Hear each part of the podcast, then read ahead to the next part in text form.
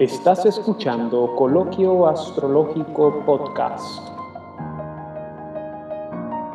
El podcast astrológico número uno de habla hispana. Donde se habla del arte y la ciencia astrológica desde la perspectiva tradicionalista. Hola, hola, aquí Fernando Raúl y bienvenidos de nuevo a Coloquio Astrológico Podcast. Eh, en este episodio vamos a escuchar una entrevista que le realicé a el señor Eduardo Gramaglia eh, en febrero del 2019. Esta entrevista originalmente la subí a mi canal de YouTube de Fernando Raúl Astrology y ahora la vuelvo a subir a Coloquio Astrológico Podcast para mantener el documento histórico y preservarlo para la posteridad a través de este medio electrónico. En esta entrevista básicamente eh, fue la primera vez que conocí al señor Gramaglia eh, y básicamente es una entrevista muy amena donde eh, hablamos respecto a la historia de la astrología de su estudio académico. Es una entrevista muy buena, un intercambio muy enriquecedor y pues el señor Gramaglia es encantador, es muy simpático, muy inteligente y sin duda alguna un gran recurso para toda la comunidad astrológica hispana y global. Así que espero que les guste este episodio tanto como a mí me gustó. Nos vemos. En esta entrevista hablamos con el astrólogo y académico argentino, el señor Eduardo Gramaglia, y qué conversación más amena tuvo con este caballero tan conocedor, tan talentoso y tan simpático. En esta entrevista, el señor Gramaglia, filólogo y traductor de textos astrológicos antiguos, nos expone al mundo del estudio astrológico académico y a la vez nos relata una cronología substancial del desarrollo histórico de la astrología en Occidente desde lo que conocemos de ella científicamente a través de textos y manuscritos antiguos. De verdad que esta es una charla que no se quieren perder, en especial si les interesa conocer más de la larga marcha de la astrología a través del tiempo desde la Babilonia antigua hasta la aldea global y el Internet contemporáneo. Bueno, sin más preámbulos, comencemos y disfruten. Hola, hola, aquí Fernando Raúl con otro video para Fernando Raúl Astrology. Hoy tenemos un video muy especial. Hoy eh, traigo al canal por primera vez a un astrólogo músico profesional y a la misma vez académico, filólogo y creo que hasta profesor, si no me equivoco. Eh, con nosotros eh, el señor Eduardo Gramaglia. Caballero, bienvenido, un placer. Profesor. Un placer para mí también, muchas gracias. muchas gracias. ¿Usted es profesor ya no todavía? Sí, bueno, en realidad este, yo ya cursé la carrera y estoy presentando la tesis ahora. Wow. La terminé justamente sobre el tema de la historia de la astrología. Eso es como dar a luz. O sea, yo, yo en un pasado estuve encaminado en, una carrera académica y, hacer tesis, especialmente de doctorado, es, es, una labor titánica y lo felicito, ¿verdad? Porque ya está a punto de, vencer esa victoria, ¿verdad? Sí, igual, igual, este, sí, yo lo que pasa es que en mi carrera soy profesor también. Eh, en mi carrera de música también enseño este, análisis musical, forma musical, este, tengo, digamos, algunos años de, docencia también en mi pasado. Este, eh, también formo parte de la, cátedra de mitos y religión de la universidad. Pero bueno, este, yo hasta que no me reciba no voy a poder ser eh, como profesor adscripto, por lo menos estoy como adjunto, digamos. Este, así que también tengo oportunidad de dar varias clases también ahí. Excelente. ¿Y, de qué específicamente su tesis? En filología, ¿correcto? En realidad eh, elegí el mismo tema del libro que publicamos con Dykes, con Dykes, este, en el año 2017. Entonces, eh, como hicimos la traducción completa de la obra de Teófilo de Edesa, que es muy interesante justamente porque es un autor que se encuentra justo en el quiebre de la tradición helenística hacia la, la tradición arábiga, árabe, este, y es un punto casi desconocido, pero clave en la historia de la astrología y de la transmisión del conocimiento de Occidente, de Oriente, después a Europa. Em, entonces, lo que decidí hacer es eh, presentar un bosquejo, retomar todos estos estudios académicos sobre astrología que ya vienen en curso desde el siglo XIX Eh, y de pronto eh, tomar este mismo autor, Teófilo de Edesa, pero para hacer una eh, fijación del texto griego de ciertos manuscritos. O sea, es un trabajo paleográfico que estoy haciendo en la tesis. un trabajo de recuperación de textos, comparar manuscritos, hacer una edición crítica, crítica. poner el texto griego. Entonces, este, y por supuesto, eso va acompañado de una historia de la astrología desde Mesopotamia, aunque en realidad me están haciendo, me están diciendo que está muy larga, que tengo que debo cortar, así que voy a tener que sacar Mesopotamia y Egipto, cosa que no, no concibo, como... en fin, así, pero bueno, así, hacer tesis, pero así, así viene la mano. Este, Em, la cuestión es que eh, justamente presentando también este personaje tan particular, Teófilo Edesa, un poco también porque los trabajos en la universidad tienen mucho que ver con las vacancias, es decir, uno tiende a tener mejores resultados en, lugares donde no han sido explorados antes. Te imaginas que yo en este momento, hasta el altura del partido, este, con todos los académicos y, traductores que hay de griego en el mundo, nunca se me ocurriría ponerme a traducir Homero o, o Hesíodo porque ya lo han hecho miles de veces. Ya lo han hecho y aparte no me darían el trabajo a mí. Pero justamente yo lo que pude hacer es, justamente encontrar ese puesto de vacancia que es este, traducir textos son considerados muy oscuros por los académicos, pero que no están siendo este, traducidos ahora, especialmente en esta zona del globo, porque sé que en Europa sí, o sea, este, todavía hay quienes Stefan Heilen en Alemania, este, qué sé yo, Charles Burnett, hay muchos que están trabajando hoy en día con este, ediciones críticas desde el punto de vista académico, ¿sí? Eh, con no para las masas, exacto, exacto, académico. No, no, no, no, directamente, qué sé yo, la última publicación de Stefan Heilen, que justamente este, cita la, traducción que hicimos con, con, Ben, pero sin embargo es simplemente comentarios en, el, imagínate, el texto griego y comentarios en alemán. no es mucha, eh, no son muchas las este, posibilidades para que todo el mundo lo lea, ¿no es cierto? Así que este, sí son trabajos muy específicos. Pues mire, Eduardo, yo, yo de verdad lo traje aquí porque usted es un académico, usted ha estudiado y, hay un hecho, ¿verdad? Que muchos practicantes de la astrología eh, tradicional, eh, astrología védica y astrología moderna, a veces no reconocen eh, y cuando digo tradicional me refiero como a, gente renacentista, medieval, que no, que no trasciende hacia más, más para allá. Eh, a muchas veces las personas y la persona común, la masa, no reconoce, no sabe que hay una trayectoria astrológica histórica, que hay este, una historia de la astrología en Occidente, en el viejo mundo, también hay una historia astrológica en, Mesoamérica, ¿verdad? Pero eso es otro tema, pero hay eh, una historia larga, extensa, eh, de el hombre en relación con los astros y cómo esa relación ha, creado eh, mucho conocimiento a través de diferentes culturas a través del tiempo. Y, yo lo traje aquí porque quería quizás intentar trazar una cronología, trazar cierto conocimiento, arrojar luz a este tema que muchas veces se desconoce eh, y muchas veces se desconoce, yo creo, por pues, la falta de una pedagogía astrológica, eh, no quiero decir uniforme, pero vamos a decir una pedagogía astrológica eh, que, que, a veces está pues, ausente. pero antes que empecemos, yo le quería preguntar, ¿cómo usted, para que la gente lo conozca mejor, o sea, cómo usted terminó en la astrología, cuándo empezó a, ah, a, a, desenvolverse en la astrología y, y, y, cómo llegó de la astrología al campo de la, filología aplicada, ¿verdad? Hacer, hacer ediciones críticas con Benjamin Dykes una vez al año, me imagino, porque eso es lo que él está publicando ahora mismo, un libro al año, o sea. Sí, más o menos, es un poquito más. Eh, llevan más las traducciones, ¿no? Ahora estamos haciendo Vetius Valens y vamos, voy por el primer este, libro, ¿no? De, antología. antología.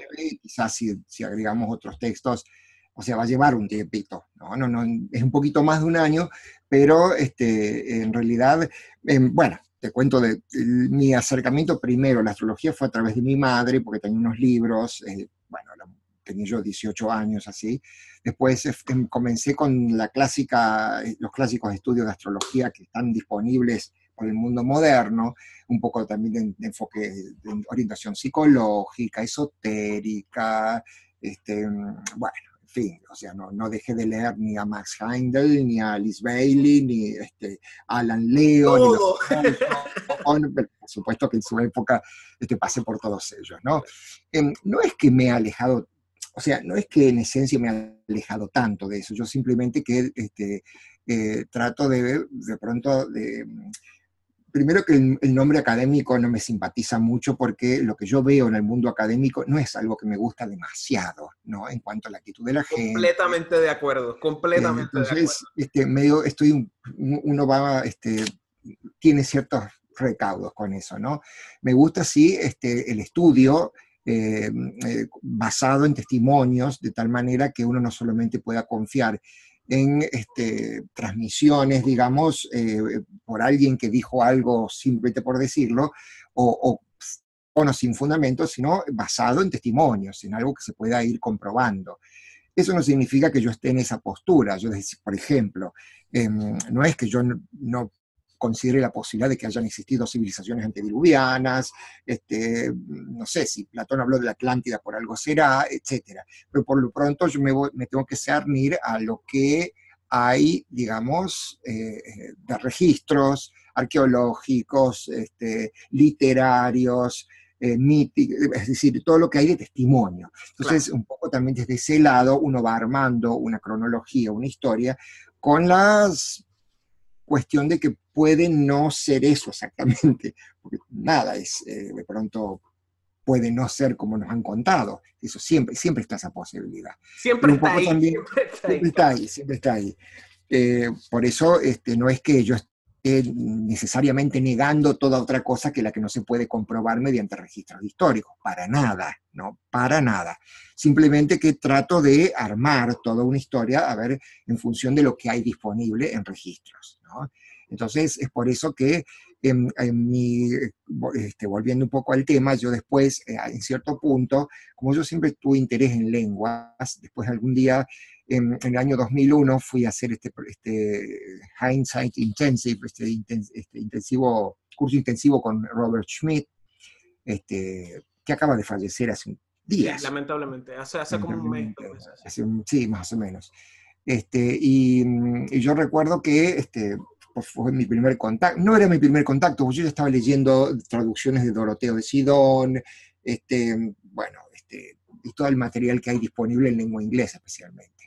Entonces, eh, después de ese curso y conocer diferente gente que está en ese movimiento, ya te imaginas, el proyecto Hindsight ha sido un movimiento pionero en la recuperación de textos antiguos. Robert Soller, Robert Hahn y Robert Schmidt, los tres Roberts, este, ya entonces, desde el 98 había comenzado como a separarse, porque se habían dividido las aguas, estaban separándose. ¿Por qué fue que se separaron? ¿Por, qué? ¿Por, diferencias de traducciones o diferencias eh, creativas o, de, diferencias en términos de dónde querían llevar el negocio? No sé.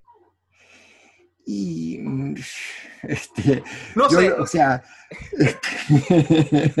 lo pregunto, no, no tú sabes que en estas cosas hay tantas cosas personales, académicas, como en todo lugar, como en la universidad, disfrazan todo como cuestiones académicas, pero en el fondo hay un montón de cosas personales de por medio. Más en la astrología, claro, claro. Este, y más en este tema. Y en este tema yo me acuerdo, yo, por lo menos lo que recuerdo es que Robert Schmidt estaba este, en la traducción de los griegos, este, Robert Soller en la traducción del latín, y Robert Hahn contribuye con ediciones, comentarios, este, también es una persona que creo que este, inclusive era muy formada. Los tres son muy formados. Robert Hahn trabajó, eh, su tesis era de Guido Benatti, si no me, si no me equivoco. Sí, sí, de, de Bonatti, de, claro, de, este astrólogo del siglo XIII, XIV, este, este, medieval, que es, eh, inclusive ha, producido otras traducciones del latín, formó ARHAT, ¿no es cierto? Este, el archivo para el Archive Retrieval of, uh, ¿cómo era?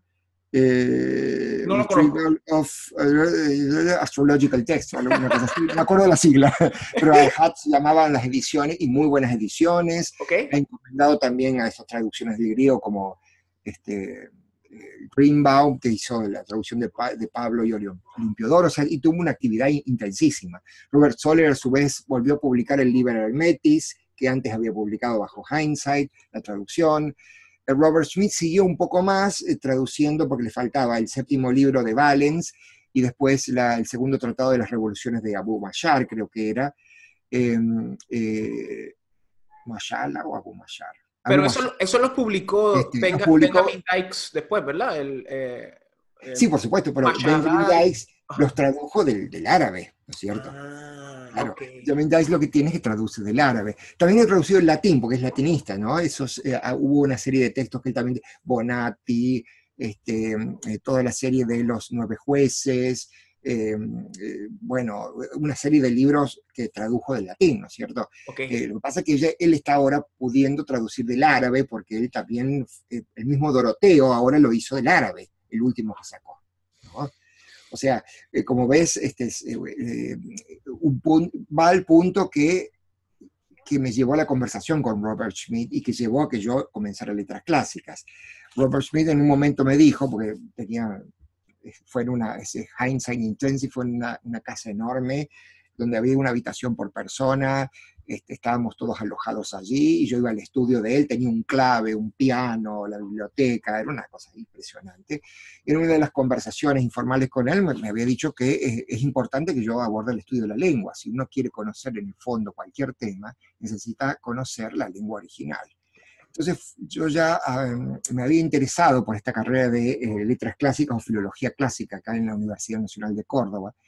Eh, y, y, bueno, entonces eh, comencé primero a rendir libre algunas materias, me entusiasmé con la carrera, este, me hice bastante amigo de, de, una de la gente de la historia antigua, porque una de ellas era egiptóloga, yo tuve el placer de acompañarle a Egipto en una de, sus trabajos también, el Valle de los Reyes, este, esta, después esta mujer a su vez tenía otra conexión conmigo porque el hijo era pianista y había sido alumno mío, este, era la titular de Historia Antigua, bueno, hubo toda una serie de cosas que me llevaron también a, tener mucho contacto con ese ambiente, ¿no? Entonces, este, bueno, finalmente terminé la carrera, ¿no es cierto? Y bueno, falta ahora nomás, estoy redondeando la tesis y la quiero presentar ahora lo antes posible para terminar un poco con eso, ¿no? Eh, entonces, ahí fue donde se me ocurrió hacer la carrera, un poco pensando en la futura posibilidad de traducir textos astrológicos. Mientras tanto, en todos estos años, estuve buscando y consiguiendo textos astrológicos. Eso fue a través Intenté a través de Robert Schmidt, no tuve suerte, pero le escribí a Robert Hand y él me, escribió muy amablemente, me dice que, bueno, parte de todo el esfuerzo de uno había sido recolectar, conseguir todos estos textos, la mayoría de los cuales están agotados, ¿no es cierto?, que no, se han vuelto a imprimir, la, de, que son especialmente de las ediciones en griego, demás, y latín para poder traducir. Y durante todos estos años estuve este, un poco también a medida que hacía la carrera, este, tratando de conseguir esos textos, y mayormente he, logrado este, tenerlos, a casi todos esos textos necesarios, por lo menos, ¿no? Entonces, fue toda una labor de muchos años que me llevó a, la recopilación de material, a formarme yo, y ahora, bueno, después, en cierto momento, este, después de publicar el primer libro, Astrología Hermética, en Kier, Buenos Aires, Em, aparece Benjamin Dice, que me da un texto griego para traducir al inglés, entonces, eh, bueno, estuvo conforme y comenzamos a trabajar. Primero con, hasta ahora hemos hecho todo horaria o, electiva, es decir, Gestión de Tebas, el primero, un autor del siglo V, eh, VI, eh, y después hicimos Teófilo de Besa, que ya involucró este, conseguir manuscritos, descifrarlos y bueno, todo eso, ¿no? Y ahora estamos con este tercer proyecto de, de Valens, ¿no? Todo impulsado por él, ¿no? Benjamin Jacques es el que... Este, entonces, bueno, medio como que se dio este final de mi carrera en la universidad juntamente con la posibilidad de ya comenzar a traducir este, y, y, bueno, eso, eso, es justamente lo que pude unir estas dos disciplinas, la astrología sin la cual es muy difícil interpretar académicamente los textos, porque yo veo inclusive grandes filólogos que de pronto al no saber astrología, muchas cosas hacen agua. Entonces, eh, a veces hace falta una práctica y una experiencia y un conocimiento astrológico, decir, ah, esto es esto. Claramente quiere decir esto, si no, no, no hay forma de, de traducir o de explicar bien las cosas, ¿no? Y a su vez también yo veo que la comunidad astrológica no tiene mucho contacto con la comunidad académica, por ambas partes, no, no solamente porque los académicos no quieren acercarse a los astrólogos, tampoco los astrólogos quieren acercarse a los académicos, vamos. Correcto. Este, eh, hay una cuestión de que eh, están los dos mundos que han, desde imagínate, desde el 1898, 1898, que Franz Cumont empezó esta gran colección del Catalogus Codicum Ah, claro, el catálogo, claro. CAG, ¿no es cierto? Claro, claro. Desde esa época hasta el 1953 duró toda la publicación de esa colección. Sí. Este, inclusive con guerras mundiales entre medio de ahí ya comenzó toda esta recuperación, este estudio, donde siguieron otros, ¿no es cierto? Otros filólogos, Franz Boll, Boer, Kroll, posteriormente eh, David Pingree, que fue, bueno, el, gran, no solamente filólogo griego, sino sanskritista, y que sabía persa, sabía árabe, sabía todo, ¿no es cierto? Que por supuesto eh, también fue muy discutido en muchas cosas, como si, si en un momento hablamos de, por ejemplo, la relación con la India, ¿no es cierto? Que está bastante discutido en este sentido, ¿no? Pero aún así fueron de las, como dice, eh, una vez dijo Charles Burnett, este, Pingree podrá, se equivocó en una o dos cosas, pero era una persona brillante, ¿no es cierto? Era uno de los grandes filólogos brillantes que ha tenido y gracias a lo cual se, ha podido, se han podido recuperar tantos textos astrológicos, ¿no es cierto? Eh, de hecho, eh, después que falleció Pingree, él tenía en, em, en, plan eh, una edición de Teófilo de Edesa que no pudo concretar y afortunadamente la viuda con, mucho, este, con mucha amabilidad nos ha facilitado las notas personales de él, donde le ha copiado varios, este, el, texto de ciertos manuscritos, especialmente a Angélicos Grecos 29, y todas aquellas cosas que, bueno, que a su vez Benjamin Dykes tuvo que comprar a la Biblioteca del Vaticano, Biblioteca Laurenciana, además, para poder justamente traducir lo que no ha sido publicado ¿no? Pero todo eso es gracias a toda una labor que viene desde el 1898 y con la cual los astrólogos nunca tuvieron contacto. Hasta, hasta ahora, diría yo, ¿verdad? a finales del siglo XX, ahora que estamos empezando a, realmente cogerlo. Claro. Lo que pasa es que es comprensible, o sea, todos los que han estudiado, a ver, pensemos en este Boucher Leclerc, este famoso libro y el más amplio, todavía sigue siendo hoy el más completo sobre el tema, la astrología griega, la astrología grecque de, de Boucher-Leclerc, Auguste Boucher-Leclerc. Uno lee todo ese libro y no hay hasta ahora, ni siquiera hoy, hay un compendio tan, tan enorme de, de todo el, lo que es la astrología helenística. Y sin embargo, eh, uno ve y eh, el mismo autor lo sigue considerando como una pseudociencia, una cosa absurda, este, una especie de, este, llevándolo a un plano de estudio meramente académico, es decir, miren en las cosas que pensaba esta gente. Por ahí uno deduce, a lo mejor era simplemente para presentar esto como estudio académico, y en el fondo él tampoco tenía esa posición, qué sé yo. Después este, uno lo puede ver también, no sé, cuando Franz Cumont escribió eh, El Egipto de los astrólogos, el Egipto des Astrologues, que, bueno, que también lo, hace como desde un punto de vista histórico meramente, este, y no, ninguno va a confesar que estuvo haciendo su carta natal, por así decirlo. Si lo hicieron, nadie lo dice, ¿no es cierto? Claro. Eh, y, así todos los que siguieron, Pingree y los modernos, Burnett, Stefan, eh, Stefan eh, ¿cómo se llama? Este, Hylen este, y demás, que son los últimos que están publicando, ¿no?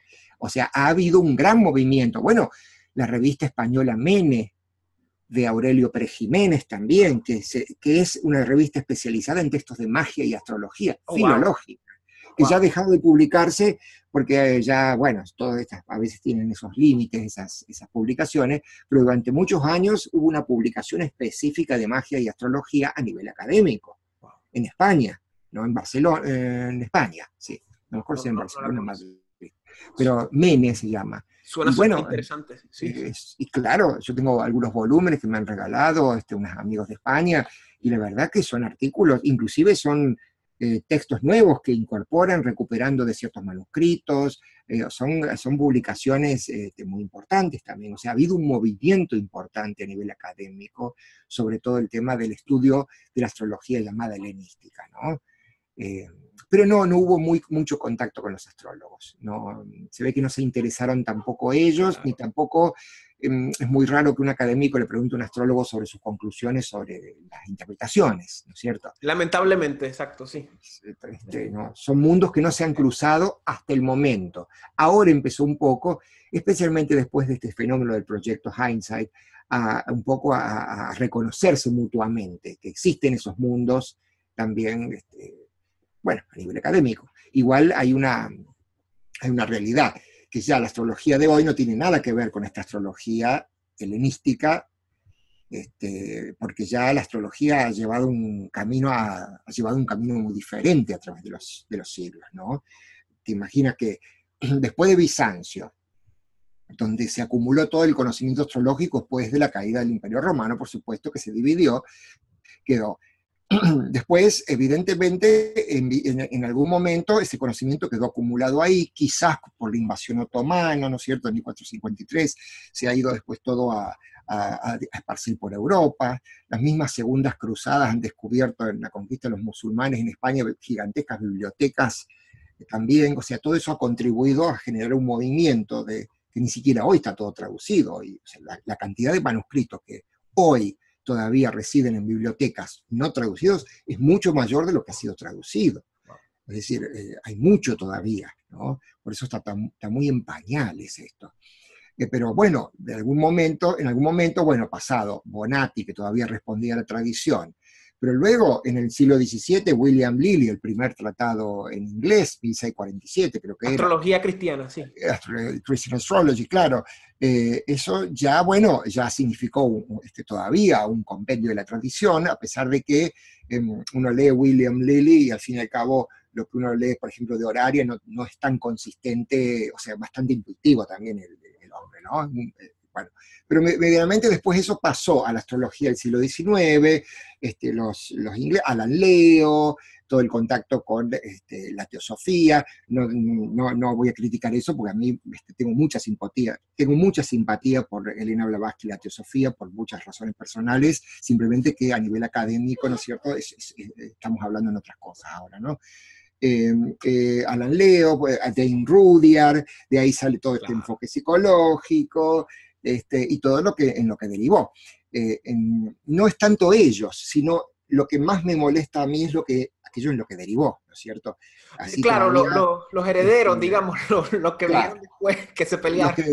claro, o sea, yo entiendo que Freud y Jung hayan sido este, en, el, en, la historia del pensamiento hitos fundamentales, ¿no es cierto? O en la teosofía también, de que después de Blavatsky... La misma, la misma teosofía, la misma teosofía realmente. Bueno, después, este, eh, por supuesto, pero este, lo que, los que siguieron después tratando de este, llevar todo y reducir todo, por ejemplo, hay escuelas en, Buenos Aires que solamente hablan de los transpersonales. Claro. O sea, el único que siquiera fueron Neptuno, Urano y Plutón. A ver, perdón. Este, es decir, ah, se ha ido, me parece que se, se, ha llevado muy lejos eso. Y ahora lo bueno es que hay un movimiento que intenta recuperar un poco lo que es la tradición antigua, ¿no? Que no digo por eso que sea que haya que tomarlo en un sentido, porque en realidad esto, eh, la naturaleza de estos textos, ese es el tema, que se los ve tan deterministas, tan fatalistas y demás. Este, eran textos que se, que se, escribían, a ver, eh, ese es cuando uno estudia la transmisión manuscrita se da cuenta de todo eso, ¿no? Eh, se, escribían, mm, se, entendía que había una comunicación directa de maestro a discípulo, y que lo que se escribía no era todo lo que se enseñaba, obviamente. Eso sin considerar toda esta relación de astrología con supuestas escuelas de misterio, grupos secretos, que hay ciertos indicios en Valen, ciertos juramentos que aparecen, fílmico materno también aparece un cierto juramento que parece muy extraño, es decir, decir da la pauta de que la astrología estuvo en cierta forma asociada a grupos secretos o a ciertos grupos mistéricos, por así llamarlos, en el sentido histórico antiguo. Este, y eso un poco también llevó a, Robert Schmidt eh, a postular esta famosa teoría de que esta astrología helenística, eh, la invención fue algo repentino por un grupo o una escuela, este, eh, y no a través de una, de una especie de desarrollo gradual. Entonces ahora tenemos eh, los, que los que son, digamos, eh, simpatizantes de una teoría y de otra teoría, las que creen que, que toda la astrología fue una invención repentina, eh, basándose, por supuesto, en presupuestos mesopotámicos y egipcios necesariamente, pero con una, una, introducción de nuevas técnicas. En eso se basan por la, bueno, la gran cantidad de técnicas nuevas que aparecen en el periodo helenístico, porque es cierto, aparecen una cantidad impresionante. Los topoi, o sea, las casas astrológicas, los aspectos, el sistema de regencias, las todo eso, no, triplicidades no, ya es mesopotamia, pero todo eso aparece de golpe, ¿no es cierto?, pero a su vez esos mismos textos te están hablando de Hoy Palayoi, los antiguos, o sea que en realidad estaban quizás citando a otros antiguos, ¿no es cierto? Por eso es interesante que esto que planteas de, formular una especie de línea histórica así cronológica, ¿no? Es interesante hacer. Pero eh, eh, digo esto a, raíz de, lo, problemático. problemático, claro. ¿no? Es, un estudio que no, no hay nada resuelto, eh, digamos, en sentido concreto o, final. Conclusiones muy astrológicas. Claro, claro, claro.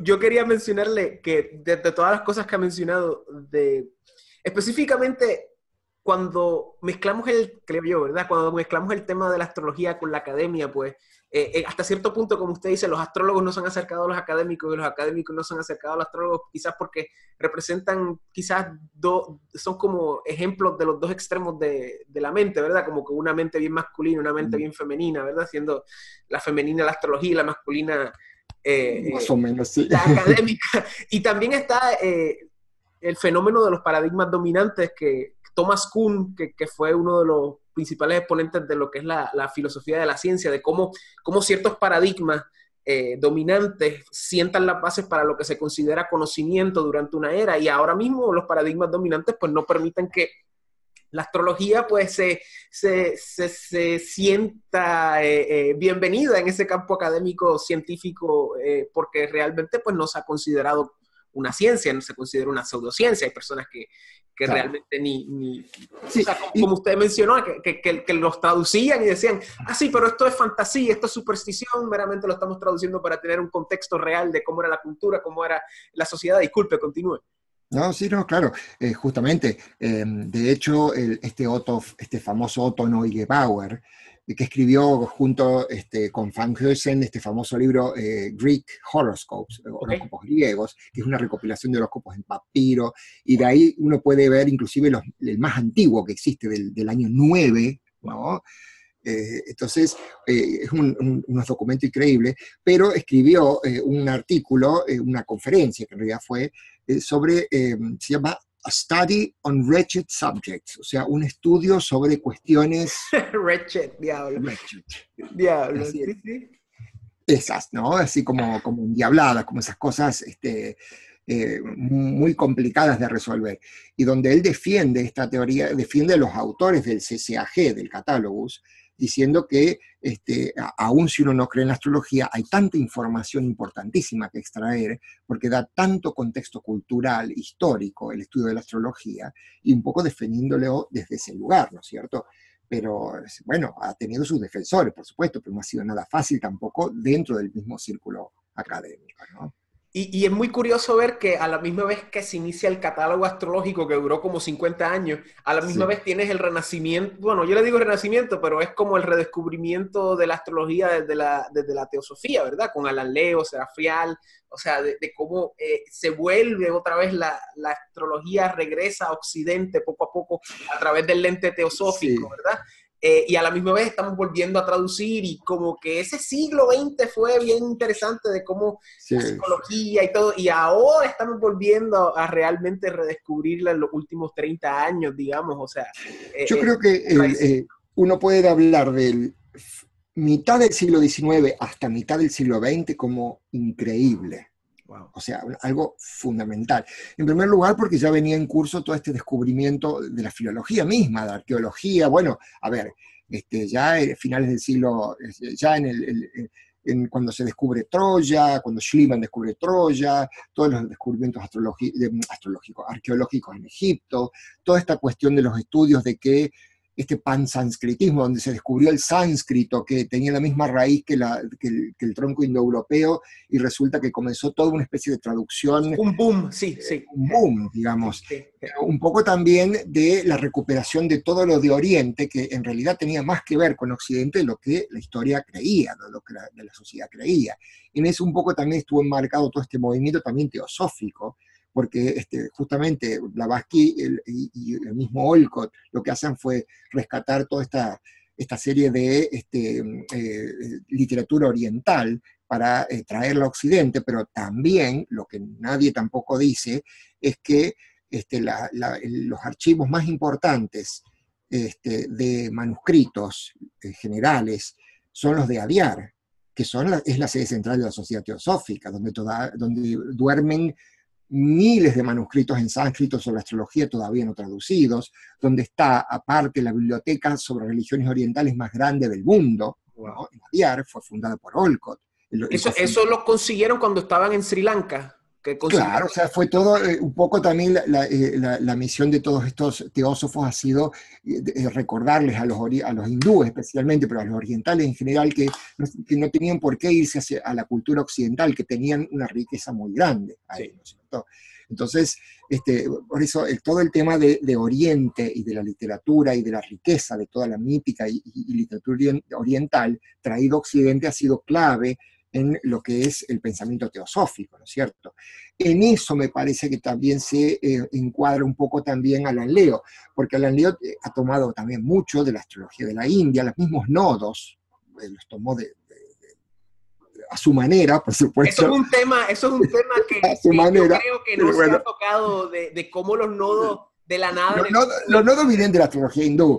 Los tomó Alan Leo en el siglo XIX, ¿no es cierto? Y, este, después obviamente que eso, el, Raju y Ketu de la astrología Yotis no tiene nada que ver con el uso nuestro de los nodos, que se han transformado en una especie de monumento kármico, así, así como si fuera que ahora los, los nodos sirven para leer vidas pasadas puede ser, no lo sé, no es que lo niego, simplemente que no, tenían la connotación original que fue extraído principalmente Leo y Cefarial, los dos, ¿no es cierto?, este, de la astrología védica, pero a su vez iniciaron un movimiento y luego, claro, fue complementado por este otro gran amigo de Alice Bailey, de Enrudiar, em, que ya estaba en contacto un poco con el enfoque más esotérico de Alice Bailey, los rayos y demás, este, que eh, inaugura todo un periodo de una astrología más conectada. Bueno, él era psicoanalista, o sea, obviamente iba a llevar la astrología por ese lado y se inicia toda una tendencia. Obviamente que esa tendencia era llevada a cabo por quienes tenían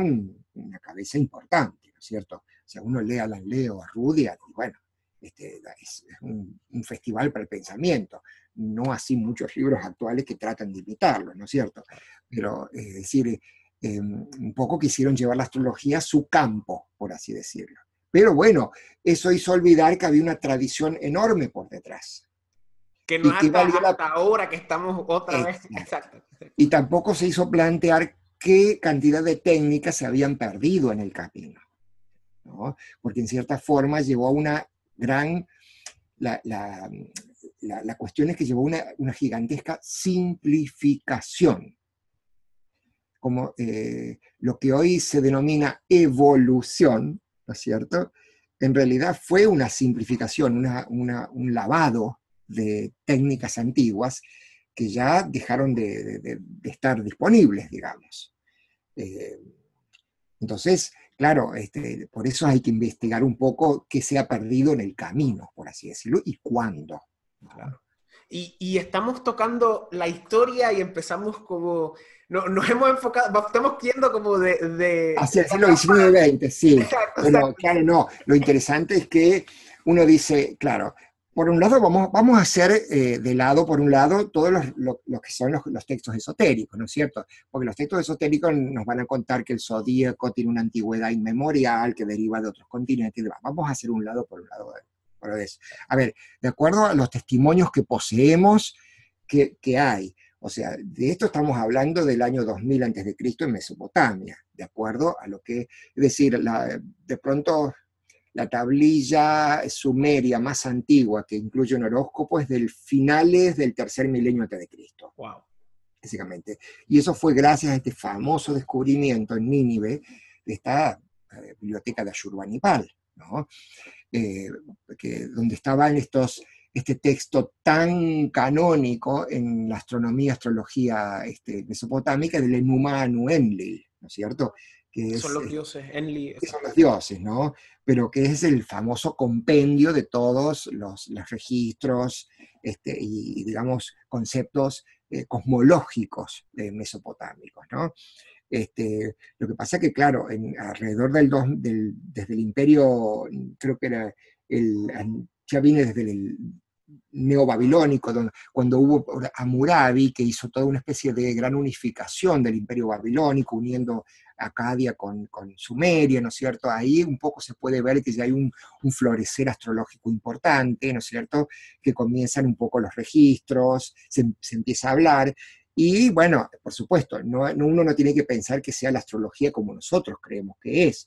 Es una astrología, primero que no es horoscópica, no tiene casas, este, todavía no existía el zodíaco este, implementado como tal, ¿no es cierto?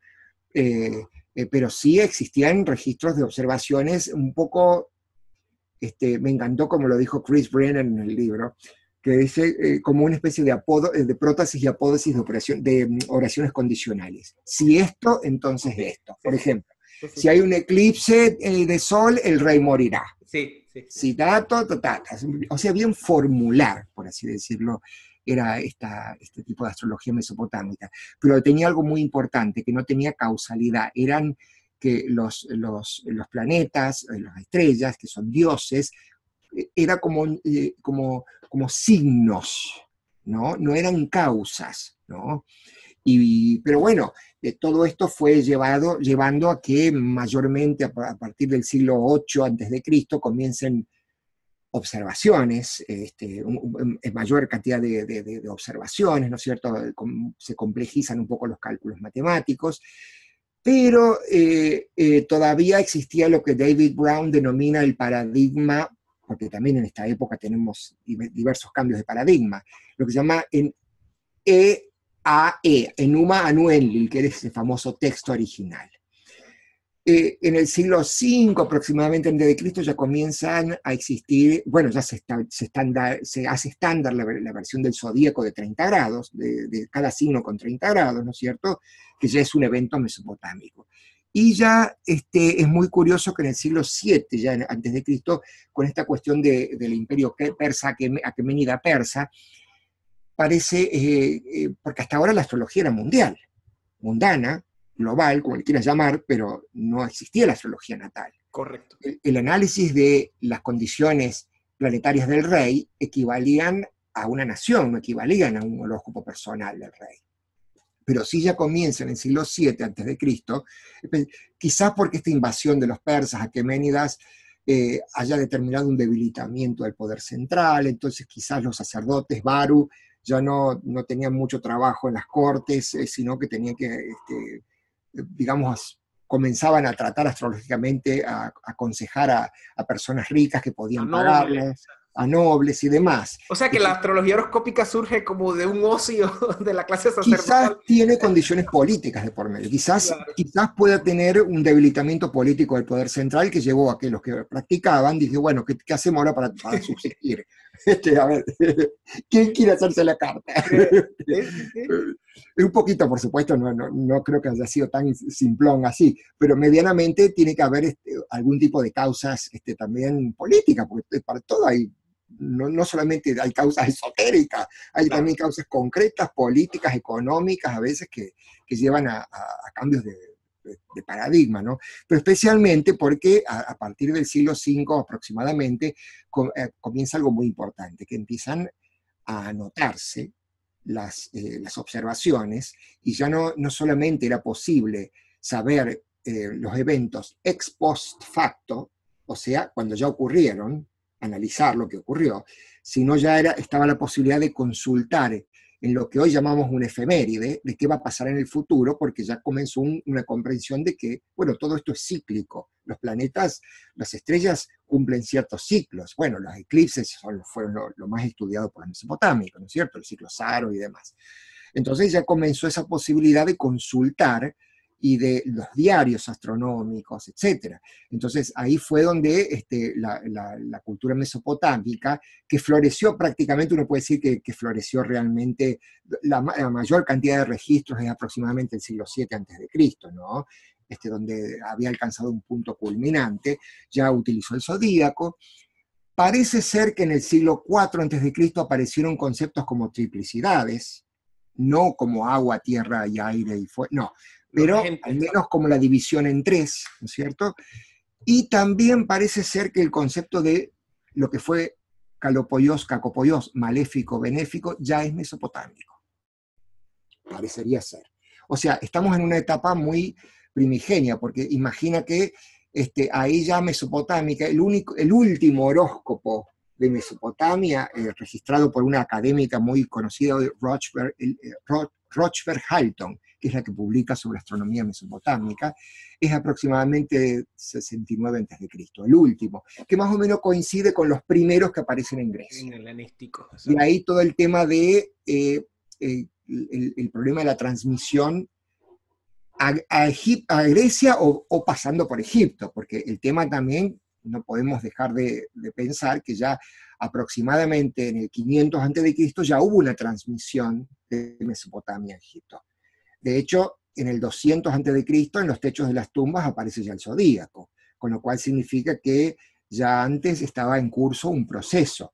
Es lo interesante de, Egipto, yo creo que para resumir así, no hacerlo tan largo, es que este, ya utilizaron un calendario de 360 días con cinco, ¿no es cierto?, eh, llamados, eh, bueno, son cinco adicionales, días adicionales, pero dividieron cada mes en tres sectores llamados decanatos. Pero los decanatos no eran meras divisiones, tenían una función conectada con la, la, rotación diurna del Sol, porque lo importante no era el decanato en sí, sino qué estrella o planeta ascendía o culminaba, más tarde pasó eso, y descendía con cada, en qué decanato. O sea que había un concepto ya de que, eh, si bien los mesopotámicos se, enfocaron mucho en la cuestión eh, eclíptica, zodiacal, pero los, los egipcios ya tuvieron este concepto dinámico de la rotación diurna que da origen, eh, que hace que ciertas estrellas este, nazcan, asciendan, culminen, desciendan. e, y, a eso estaban asociados con decanatos, que a su vez estaban asociados con ciertas divinidades, obvio, eran egipcios, no eran este, claro. Entonces había una relación siempre directa entre divinidades, decanatos y por supuesto con esta eh, cuestión de las ascensiones este, eliacales, ellos tenían por supuesto esta, bueno, la ascensión de Sirio que marcaba el comienzo de las inundaciones del Nilo, etcétera, etcétera. ¿no? Entonces, claro, eso ha llevado inclusive a, a sospechar porque todo el mundo dice que las casas astrológicas son una invención netamente helenística y a lo mejor quizás eso mismo llevó a que al fijarse en estos cuadrantes ya sea el verdadero origen de los topoi, o sea, los sectores helenísticos, ¿no? O sea, que ya Egipto haya contribuido en el concepto de lo que hoy conocemos como casas astrológicas, ¿no? Eso es también muy interesante, ¿no? Pero bueno, en algún momento llegó a Grecia y parecería ser, en eso están de acuerdo Vitruvio, este, los, autores antiguos también, ¿no es cierto? Que citan que en algún momento un sacerdote babilonio llamado Veroso, llegó, a la, llegó a la isla de Kos, en Grecia. Tonto, Veroso. La isla de Kos es una maravilla. Yo nunca he ido. Está, em, uno puede ir desde Selçuk, en Turquía, la antigua Licarnaso, en un ferry en 40 minutos llegas a la isla de Kos, donde todavía hay unas ruinas hermosas, este, es una isla maravillosa. Digo, claro, no eran tontos, fueron a elegir las islas griegas, nunca van a elegir a este, la planicie. Bueno, este, la cuestión es que ahí se dio una escuela importante de astrología, un poco también parece ser en conexión eh, con, eh, porque eh, seguramente hay fenómenos en, en, el pensamiento griego que dieron origen a eso. Em, así como, eh, es decir, uno no puede pensar en el clasicismo griego y la astrología, no existía como tal. Eso es, la, astrología es un fenómeno helenístico o alejandrino. El periodo helenístico lo, lo, hablamos desde el 323, que es la muerte de Alejandro Magno, en adelante. Ya había pasado toda la cultura clásica griega. Por supuesto, ya había ya había estado Pitágoras, había estado Platón, que todo, todos citan cosas muy particulares con respecto a la influencia estelar y demás, pero en realidad el sistema astrológico es un, por eso se le llama astrología helenística. Eh, yo por ahí uno discute, ¿no? Porque en realidad es muy complicado esto, porque en realidad conocemos la astrología helenística por todos autores que tienen lugar en el periodo romano. Y la astrología coincidió con un auge del periodo romano y del Imperio Romano, y su caída significó el final de la astrología. O sea, ¿por qué no le llamamos astrología romana? Bueno, porque está escrito en griego, porque en realidad en Alejandría estaba la dinastía de los Ptolomeos, y la lengua, la lengua franca, lengua universal, así como hoy es el inglés, antes era el griego. ¿no es cierto? Es por la razón que Pablo escribió sus, sus, sus, sus este, los hechos y, y, todo el Nuevo Testamento está escrito en griego y no era en arameo, porque era la lengua de, universal del momento, porque es el griego que ya no es el griego de Platón ni de Hesíodo, ni de Homero, es el griego koiné, el griego helenístico, un poco más avanzado, eh, que, es, que, es, un griego algo diferente al anterior de Platón. Entonces, eh, ahí estaba concentrado en Alejandría, que era Egipto que hablaba griego, que escribía en griego, ¿no? Pero a su vez durante una época que es romana, ¿lo Es todo un, problema histórico ahí, ¿no? Este, y en algún momento, decía yo, tiene lugar cierto pensamiento, los estoicos seguro que tuvieron que ver con su concepto de esta, esta cuestión de, universal de que todo está conectado, lo, de, lo, de, abajo con lo de arriba, bueno, los conceptos que luego fueron los del hermetismo, ¿no es cierto? Los conceptos herméticos. Y de hecho, todos los primeros textos dan como fundador mítico nada menos que Hermes Trismegisto, que le pasó la sabiduría a Esclepio, que le pasó a Nechepso y Petosiris, y de ahí empezó todas las generaciones de astrólogos. La pseudepígrafa, exacto. Los pseudepígrafos, ¿no? Que quién sabe quiénes fueron, nada más que, bueno, las atribuciones son a ellos porque eran personajes muy conocidos este, justamente este español, Aurelio Pérez Jiménez, tiene un artículo hermoso y muy extenso sobre los pseudoepígrafes, ¿no? Este, que uno puede ver, porque hasta Zoroastro, ni se salvó Zoroastro de que le adjudiquen textos. Este, hay textos astrológicos cuya autoría parece ser pseudo Zoroastro, o pseudo, o sea, lo que sea. Em, esa, esa, era la manera de, esa, era la manera de, mover los libros en esa época, de mover los Claro, darles... Esto lo, escribió, Abraham. O sea, esto exacto, exacto. Bueno, Abraham, sabes que hay textos atribuidos a Abraham también. El CCAG tiene este, textos a Abraham, a Zoroastro, a Hermes Trismegisto, a Asclepio, a todos los y de seguro fue gente normal como nosotros escribiendo, claro, Seguro, claro, seguro que sí. A Manetón mismo, que fue un gran sacerdote este, helenístico, perdón, eh, tolemaico, eh, que, luego se le llamó pseudo Maneto, porque claro, era muy difícil concebir que el mismo Maneto que había escrito toda la cronología de la egipcia haya escrito en griego un tratado de astrología eh, como ese. Entonces, este, se habló por eso de pseudoepígrafes, ¿no? Pero está todo el tema de la tradición, como en cierta forma fue conectada con el hermetismo. Y si está conectada con el hermetismo, ya hay algo también que hay que estudiar en función de estos grupos herméticos. este, y hay algo de esotérico porque, es más, hay una, ¿cómo se llama esta mujer, la polaca, que está estudiando esta conexión? entre, em, eh, a ver si, si tenía por acá. Tome su tiempo, ¿no? Conexión acerca de los textos herméticos y eh, los grupos eh, mistéricos. ¿no? Ella tenía, la, tiene la tesis de que textos críticos, situación mistérica, esta parte, ¿cómo se llama esta mujer? Em, Joana Komorowska es la que trabaja ese tema, mira vos. Este, eh, las, sospechas de que las fuentes herméticas de los juramentos encontrados en Betius Valens, que eh, eh, ella dice que estas enseñanzas como la de Betius Valens no hubieran estado destinadas al consumo público, sino que formaba parte de una tradición hermética mistérica que era, que, era como algo transmitido de, de, de, maestro aprendiz. Maestro aprendiz. Menerbund ha iniciado, exacto. Claro, es, es, lo que en la tradición védica llaman Guru Parampara, que era la, la, la tradición de, transmisión de, sabiduría y de conocimiento de maestro-discípulo, ¿no es cierto? Este, y lo cual, bueno, eso ya inmediatamente colocaría a Betius Valens en otra categoría, porque entonces lo que está escrito era simplemente una especie de ayuda a memoria para otro tipo de aprendizaje que estaba teniendo lugar paralelamente.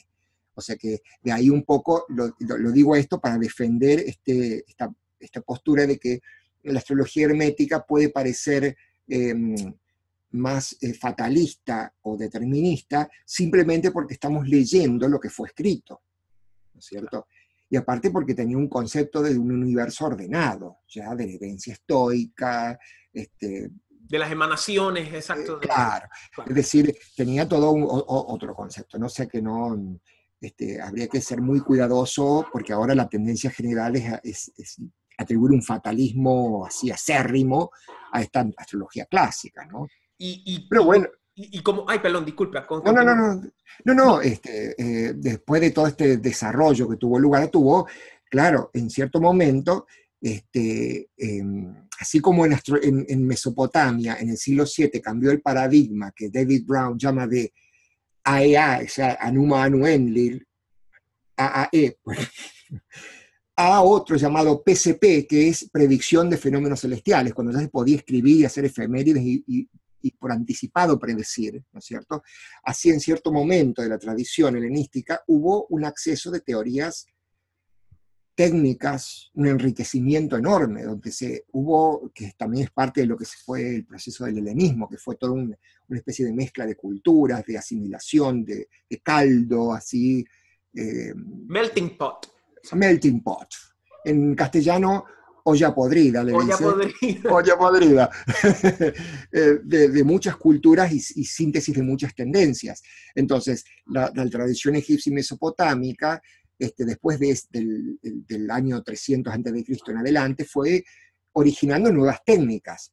Los aspectos, ¿no es cierto?, que en realidad tenía que ver con este, una cuestión básica pitagórica platónica, de, dividir, de utilizar los polígonos regulares trazados sobre el círculo, este, el hecho de que un planeta vea al otro, observe al otro, ¿no es cierto?, el, este, eh, el, sistema de oicodespoteia, o sea, la regencia, que el planeta, de acuerdo al, lugar eh, que está emplazado, tiene más o menor calidad de influencia y fortaleza, este, y otros, por supuesto. ¿no es cierto? La secta, de luz también en ese momento. La jairesis, la jairesis o secta, aunque parece ser que podríamos tener algún antecedente babilónico. Ok, ok.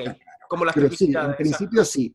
En principio sí, jairesis o secta es un fenómeno netamente, decir horóscopo diurno nocturno, es un fenómeno netamente helenístico, así como lo es también, lo, por supuesto, el horóscopo, horóscopos, o sea, el ascendente. El horóscopos, el que observa la hora, el que marca la hora, luego la, trisección del cuadrante, de, de los cuadrantes, digamos, que equivale un poco a que este, todavía está muy discutido si usaban signo completo, si usaban esta trisección del cuadrante, y bueno, hay toda una, discusión. Claro, porque este, habían unas técnicas que necesitabas unas divisiones específicas y habían otras que eran así, casas de signo completo. Claro, eso dice Robert Schmidt, ¿no es cierto? Que para ciertas técnicas de predicción necesitabas un sistema dinámico. No sé. Este, eh, Esos son los debates. Para que la gente sepa, en la astrología rara vez la gente coincide. Tanto no, no, por supuesto. No, si aparte se trata de recuperar y entender ciertos textos. Yo eh, me acuerdo cuando escribí el primer libro estaba súper seguro de eso. Hoy ya no. ¿El de la, el de la astrología hermética? Sí, y hoy ya yo me pregunto y, y cuando leo ciertas afirmaciones que hice... bueno, me corre un frío así. Pero bueno, uno con el tiempo empieza a ver más relativamente las cosas, ¿no es cierto? Porque las cosas se siguen traduciendo, investigando y demás, ¿no es cierto? La cuestión es que, bueno, el, sistema de casas evidentemente fue la gran innovación griega helenística, ¿no? Griega helenística significa de Egipto alejandrino, ¿no? Que luego se expandió evidentemente por todo el Mediterráneo, ¿no? Y que por supuesto, claro, y ahí está el tema de la transmisión a otras culturas. Que ahí, es que trae India. Ajá. O sea, em, no es muy difícil entrever la, la, transmisión al mundo islámico.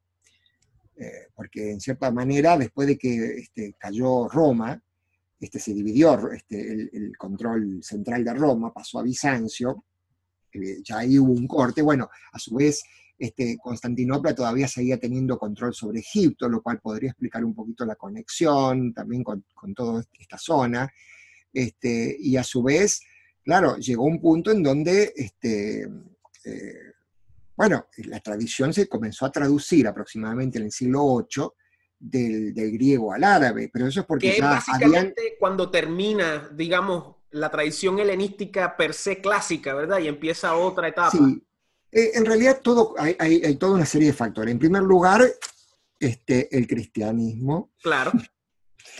No podemos obviar que que, realmente el cristianismo persiguió a la astrología no porque era una herejía, sino más bien porque era una competencia eh, espiritual más que nada. Ese, a, mí me encanta ese tema, ¿no? Este, yo he dado charlas enteras solo sobre el cristianismo y la astrología. Eh, y no pudo, no pudo nunca vencerla, así que lo que hizo fue que la acopló a su, a su cosmogonía y, subsistió como obra del Señor, o sea, y, Más o menos, y estuvo como dormidita por siglos, pero presente. Bueno, en realidad, este, ya con, el, ambiente intelectual después de, la decadencia del Imperio Romano, ya la astrología, obviamente, helenística fue decayendo. Y, el, y por supuesto que molestaba el pensamiento cristiano. O sea, no era algo agradable al pensamiento cristiano. Sin embargo, la realidad es que este, en los monasterios se han conservado todas esas, se han copiado y conservado todas las obras astrológicas. De hecho, este, eh, uno de los códices que que tuvimos que utilizar para traducir Teófilo fue comprado por Benjamin Dykes a la Biblioteca Vaticana. Excuse me, perdón. Y, es complicado, bueno, yo, tengo, yo no sé, yo no soy académico, pero es complicado acceder a la biblioteca del Vaticano, ¿verdad? Eh, y ahí deben estar todos los textos, o sea, ¿verdad? Sí, yo supongo que hay ciertas cosas que, este, bueno, si, si las compras te dan archivos de alta definición, que es muy fácil manipular, ampliar también para ver. este, el estudio de la traducción no es fácil porque, como decía Pingree, este, ahí es muy difícil concebir el tema de la transmisión de una cultura a otra, eh, y aparte el, el, hecho de que se trate de, no es literatura en el sentido de la, la Ilíada y la Odisea, es lo que es una Gebrauchsliteratura, como dice en alemán. Gebrauch, o sea, de, de empleo específico para algo, de uso, eh, eh, que hace que no se tenga en cuenta en lo canónico y no se, no se quiera, eh, no, tenga, no, esté la intención de preservar la pulcritud del texto original, sino cada uno no solamente lo modifica, sino que encima le agrega cosas. Entonces tenemos notas al margen, llamadas scolia, scolia, scolia en griego. Escolio, este, escolio, exacto. El escolio, digamos. Este, eh, así como todo lo, que pasa en los manuscritos de que sabes que si es una glosa, si fue agregado, lo comparas con otro y resulta que esta parte acá ya no está y este está. No habían este, copyrights.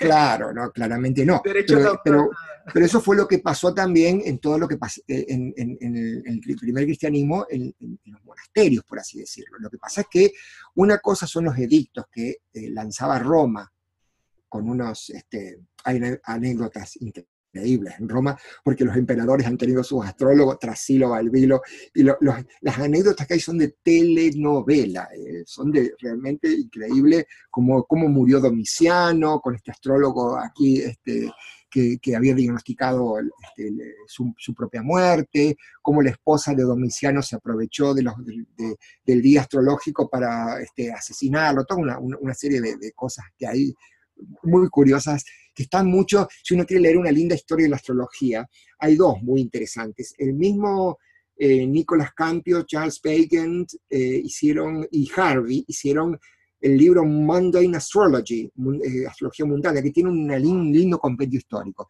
Pero la que escribió y que fue traducida al español es Koku von Stuckrad, que escribió la historia de la astrología con, con base académica, ¿no es cierto? Pero uno puede ver un montón de anécdotas de cómo el la astrología estuvo inherentemente ligada con el poder imperial. Por ejemplo, cuando Tiberio tenía su, villa ya en la isla de Capri, una hermosa villa, pero tenía un, precipicio donde arrojaba a los astrólogos que no acertaban. Y los tiraba al mar, ¿no es cierto?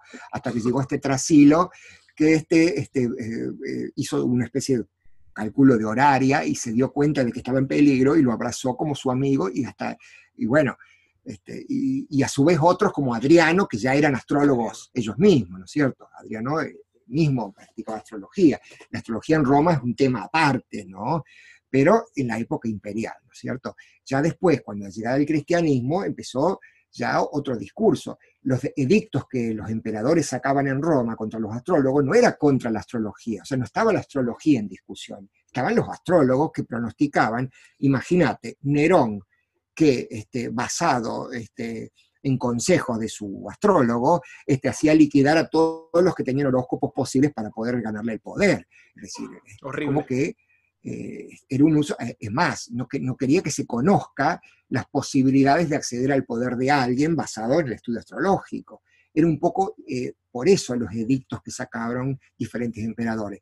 Ahora, desde el siglo IV, con la, con la, Iglesia, cambia completamente el discurso jurídico. Imagínate que el edicto del Codex Justiniano de Diocleciano del 294, donde ya el arte matemática fue prohibida. Arte matemática, por supuesto, la astrología. ¿no? De la Odisea del 365, que eh, creo que fue la primera eh, legislación contra la magia y la astrología. Ahí empieza la idea de herejía, siglo IV, siglo V. ¿no?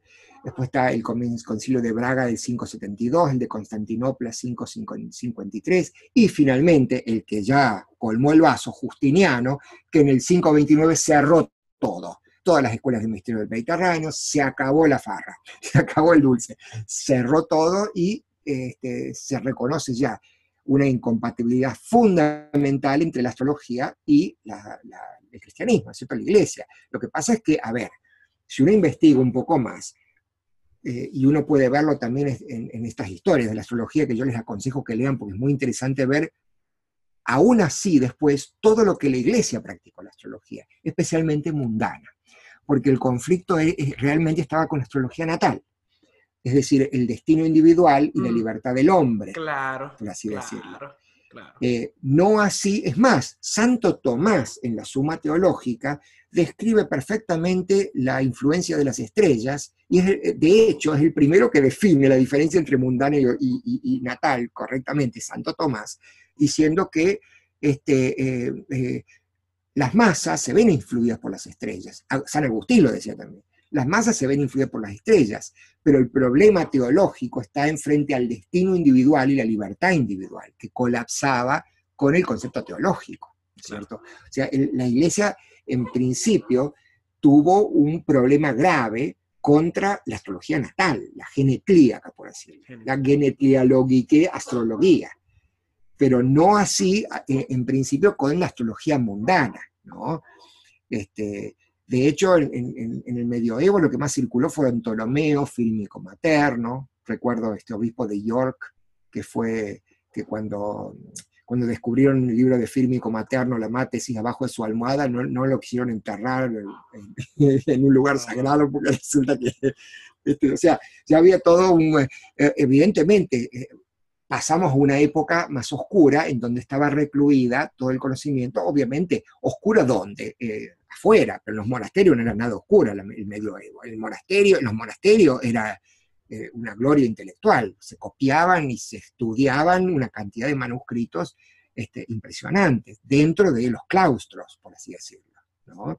Pero bueno, tendría que pasar a llegar hasta el siglo IX este, bueno, siglo VIII, por supuesto, todo el auge de cuando los árabes traducían la, traducción, eh, eh, tradición helenística y pasó después a Europa, pero a su vez también me imagino que este, eh, del siglo IX con este famoso astrólogo alcuino de Carlomagno, de Carlomagno, claro, que causó ya uno de los grandes renacimientos astrológicos alrededor del, del año 1000 aproximadamente.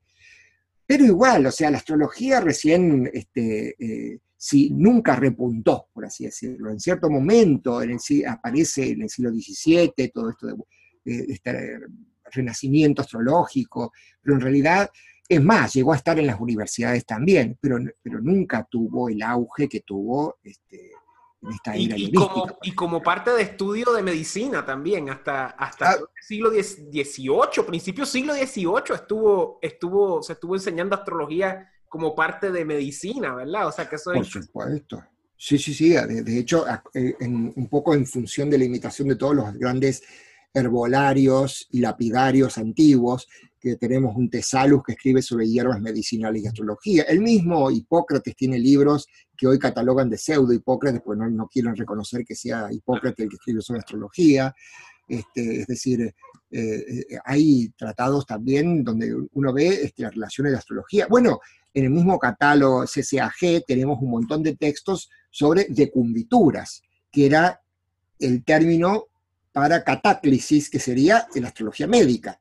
La astrología médica originalmente, este, que fue el tema que llevé a Río de Janeiro, la historia de la astrología horaria, fue horaria, no fue binatal. Mm. Es decir, era el momento de caer enfermo, el momento de presentar a lo mejor la orina al hospital o, o de ingreso al hospital, en donde se tomaba como, como punto de partida para una carta que dé eh, pronóstico sobre el destino de la enfermedad, ¿no es cierto?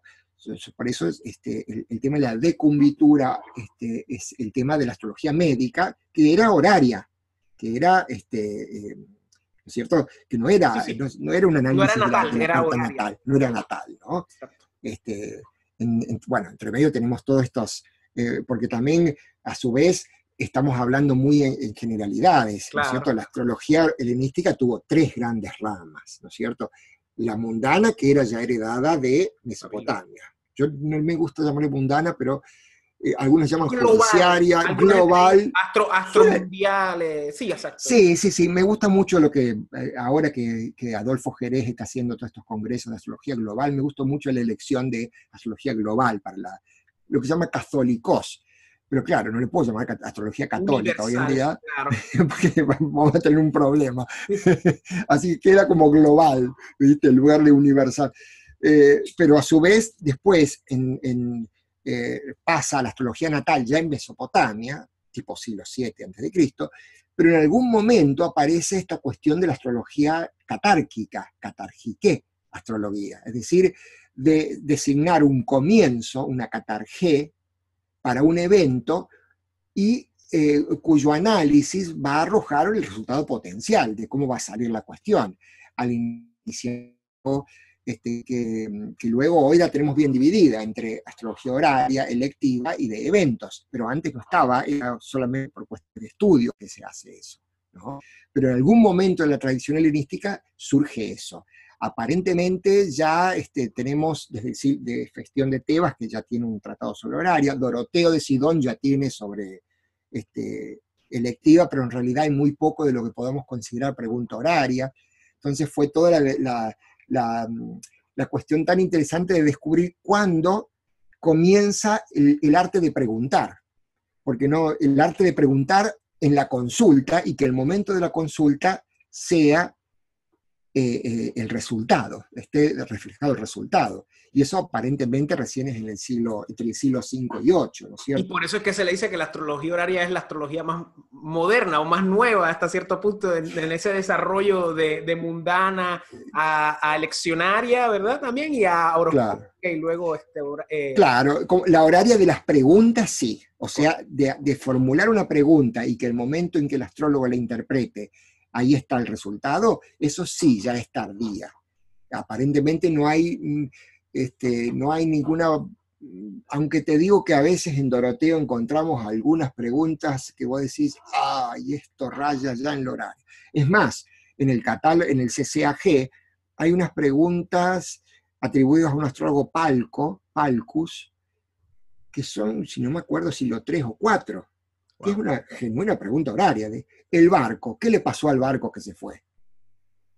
Entonces el tipo este, hace todo un razonamiento totalmente incomprensible para la astrología de hoy porque utiliza todos métodos que vos decís, a ver, ascendía la constelación de, Asclepio y llevaba instrumentos medicinales. Mercurio estaba retrógrado y traía papiros en blanco. Así que wow, que... Pero bueno, este, ya este, eh, eh, dice, el barco eh, chocó, este, tuvieron que pasar la mercadería a otro barco, pero va a llegar a destino y típico, ¿no es cierto? Un análisis horario este, hecho y derecho, ¿no es cierto? O sea que ya hay algunos antecedentes, pero son demasiado pocos, por así decirlo, ¿no? Mire, mire todas las cosas que uno todavía no, no están resueltas, pero este, también es, esta cuestión de las tres ramas también se dieron en momentos diferentes, ¿no? Y, a, la misma vez que en Europa estamos pasando por el medioevo, eh, también en el mundo, no quiero decir árabe, sino en el mundo musulmán, eh, también hay un desarrollo astrológico, eh, mientras que allá está durmiendo hasta cierto punto, está está desarrollándose quizás en los monasterios, eh, tipo, tipo nombre de la rosa, ¿verdad? Este, claro, sí es tipo nombre de la rosa, más, o menos así, sí. Exactamente, como, como no tenía sociedades secretas, pero era el mundo del claustro, pues era un mundo quizás muy diferente a lo que la mente moderna se puede imaginar que era, ¿verdad? Quizás era muy diferente. Eh, pero en el mundo eh, musulmán también hay un desarrollo astrológico que eventualmente va a reconectar con, con Europa eh, luego, después en el Renacimiento. Bueno, el, el, auge de la astrología musulmana claramente lo podemos eh, ubicar a mediados del siglo XVIII. En este sentido, este, ya de por sí, cuando los musulmanes, cuando fue los musulmanes invadieron Egipto, creo que en el 6 y algo, 629, 639, una cosa así. Pero del 642 en, eh, en, adelante, ya que se puede dar ya como el auge del, del periodo de, de los musulmanes, es más, la capital de Damasco se trasladó a Bagdad y ya está en Masha'allah, que era colega de Teófilo de Edesa, este, quizás en la corte, aunque no está claro porque, bueno, eran musulmanes y Teófilo era cristiano. Aparentemente uno podría pensar, de preguntarse qué hacía dentro, sirviendo de astrólogo de la guerra, porque participó de conflictos bélicos, este, a, a la dinastía de los Omeyas y Abásidas, a ver qué pasó. Pero bueno, en los Abásidas, esta dinastía, este califato, fue donde ya eh, eh, toda esta tradición se fue, helenística fue traducida al, árabe. De hecho, en algunos casos tenemos algunas transliteraciones de palabras árabes.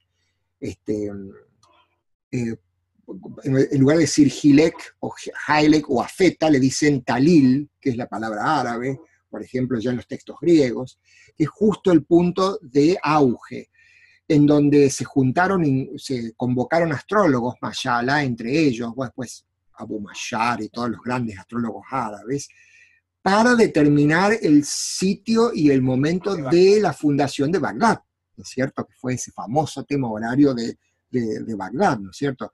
Este, que aparentemente este, luego este, eh, parece ser que este, mm, eh, Teófilo de Edesa y su discípulo Stefano eh, eh, podrían haber sido eh, los, los, que instrumentaron el pasaje a Bizancio, ya Constantinopla, llevando ciertos textos de Retorio, de Valens quizás, este, y demás, ¿no es cierto? Que fue lo, cómo se produjo la transmisión a la astrología árabe. Ya la, la, la horaria y, y, otras astrologías que se desarrollaron dentro del seno árabe parece ser que tuvieron otra historia, como por ejemplo esta famosa astrología histórica, de las conjunciones de Júpiter y, Saturno, parece haber venido, claro. parece haber venido vía los persas, de acuerdo con Pingree. Así que, que, la vamos a tener ahora en, diciembre de 2020, enero de 2021. Claro, exactamente, exactamente. Parece haber venido, todo este estudio parece haber venido vía los persas, vía el Palavi, donde se había traducido ya el Palavi y el Doroteo, bueno, todo una cuestión. Y también la horaria, por supuesto, donde está la India metida ahí, porque aparentemente también está la astrología este, de los aqueménidas persas como este, instrumental en, la transmisión de la astrología horaria, ¿no? En, la India, ¿no? el Prajna Marga de la India. ¿no? Este, y bueno, de los árabes, de la, de la, India ya es un poquito más discutible. Eso, eso, era otro tema que iba, que iba a comentar, o sea, es un tema polémico, especialmente para los eh, puristas hindúes. Eh, eh, Tan polémico que me tuve pero déjeme decirle, es polémico en el mundo anglo, pero en el mundo hispano no, pues no, no, o sea, no, no, veo que la gente esté consciente de A ver, pero, pero ¿dónde cae India en todo esto? Porque muchas veces eh, eh, no hay que ser extremista, ¿verdad? Quizás eh, el Yotish, y yo me metí en el Yotish porque quería estudiar astrología tradicionalista, ¿verdad? Porque tuviese un marco filosófico eh, claro, porque a diferencia de la, de la helenística, pues estamos redescubriendo las técnicas, pero todavía el marco filosófico es como que algo que está bien eh, abstracto, está bien nebuloso hasta cierto punto, porque, porque no se practica, sencillo, no hay una herencia, no hay un linaje, no, o sea, nosotros quemamos los templos hace miles de años y ya pues pues está en un vacío. En cambio, la Yotish no está en un vacío, está en un marco eh, religioso es filosófico, pero a la misma vez ese marco religioso y filosófico, especialmente en lo que concierne la, la yotilla, ¿verdad?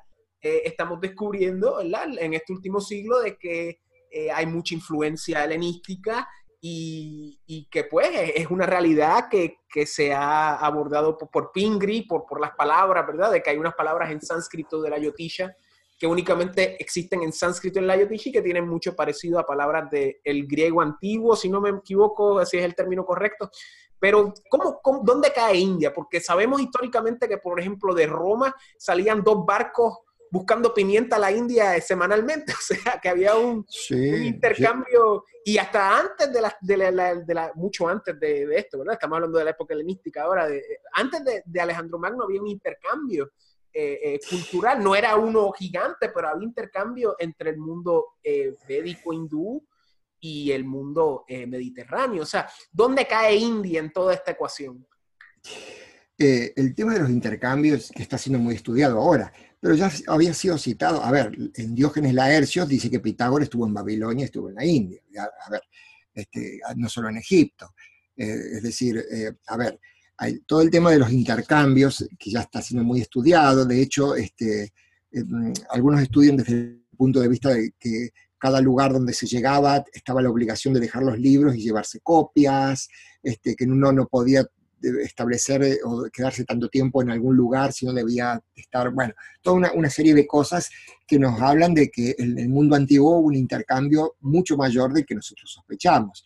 Los indios, por ejemplo, en el caso de los este, de los mismos hindúes o los mismos romanos, que, en los tiempos del monzón, donde los barcos podían llegar y luego tenían que volverse unos meses después aprovechando los vientos, hay todo este, estudios al respecto. Yo creo que aquí el, tema fue un poco también de que este, eh, parece ser que, de acuerdo a lo que dijo Pingree, o donde lo dice es en, este artículo muy famoso, From Astral Omens to Mesopotamia o algo así. De, las, eh, él, hace todo un raconto así que incluye eh, a India también este, en el panorama. Y donde habla de este famoso Yavana Jataka, que es este famoso tratado de Spujitvarya, que, inicialmente era de Yuktesh, de eh, Yaneshwara. Yaneshwara. Yaneshwara, Yaneshwara, exacto. Claro, este, aparentemente a, partir del siglo II aproximadamente ha sido transmitido a la India, ha sido traducido al sánscrito. Lo que decías tú era justamente que había palabras como Kentron, que en, griego koiné o helenístico es eh, ángulo o centro o aguijón. Y en sánscrito es kendra, exacto. Kendra, apoclima, que pasó igual a apoclima, epanáfora, este, que pasó parecido, kenodromía o este, vacío de curso que en kenadruma, o sea, muy sospechoso, y que no tienen más uso especial más que en astrología, lo cual la deducción era, son transliteraciones directas del griego, con lo cual llevó entre otras cosas, a Pingree afirmar que prácticamente casi toda la astrología Jyotish hindú fue un desarrollo a partir de la astrología griega, un poco basado también en la similitud, porque vamos, la astrología helenística se parece mucho a la hindú, pero no a la moderna. Es así, ¿cierto? Correcto. Este, eh, hay una afinidad muy, muy cercana, especialmente en muchas cosas, en los conteos de las distribuciones de los tiempos, las predicciones, etc. La división de casas. La división de casas mismas, etcétera, ah, Con la única diferencia que, por supuesto, que la astrología occidental siguió privilegiando el zodíaco trópico y la astrología sideral, la astrología este, Yotish quedó con, el, concepto sideral, ¿no es cierto?, este, tan discutible como el otro, ¿no? Este, bajo cierto punto de vista, es otro tema este, amplísimo. Sí, y, no, y no se crea, hay gente este que ya está practicando astrología hindú de la India y personas que practican yotish ya con zodiaco tropical, o sea, con preceptos védicos. Porque, claro, lo que... y, y, usted me dirá si estoy en lo, correcto o usted me corrige, pero yo a veces pienso que la misma tradición védica, a través de sus clásicos, eh, Brihadarashtra, este, el Yavanayataka, podemos citar un montón de otros.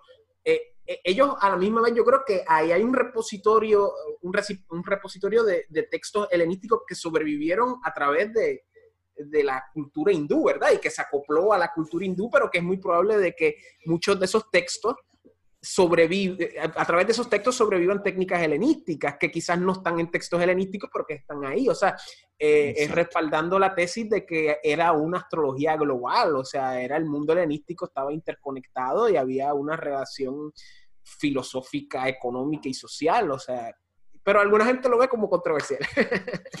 bueno, de, hecho, si, a ver, más allá de la astrología, también tiene que ver que este, en la India, a ver, el, conocimiento de la India uno puede ver que es muy antiguo, es decir, uno puede ver inclusive hablando de, estas ciudades como Mohenjo-Daro, Arapa, donde ya 7.000, 8.000 años antes de Cristo teníamos, tenía ya una civilización avanzada.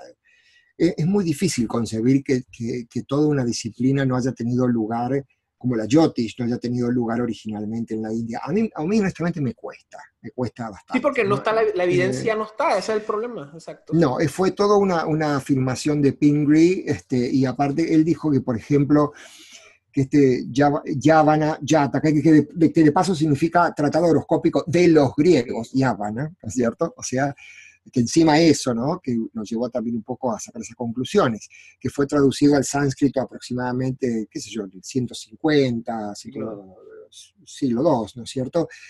Al, en prosa por Yaneshwara, creo que era ya, Yaneshwara, no, Yavan, Yavaneshwara era, Yavaneshwara, que luego eh, Spujidvaya eh, lo tradujo a una prosa didáctica, a una eh, poesía didáctica, que era también el modelo helenístico, porque ojo, también es cierto eso, que el, modelo helenístico ya tenía mucho, a ver, Manetón, este, eh, Manilio mismo, eran todas prosa, eran todas poesía didáctica.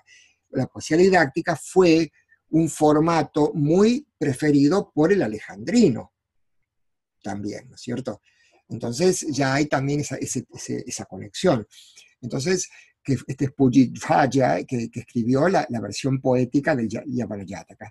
Ahora, claro, eso eh, este, después fue muy combatido por otros, qué sé este, este map que dijo que no, que en realidad, a ver, ¿cómo vamos a ignorar también otros conceptos como karma este, y demás, todos los otros conceptos típicamente indios, hindúes que hay dentro del Yavanayataka?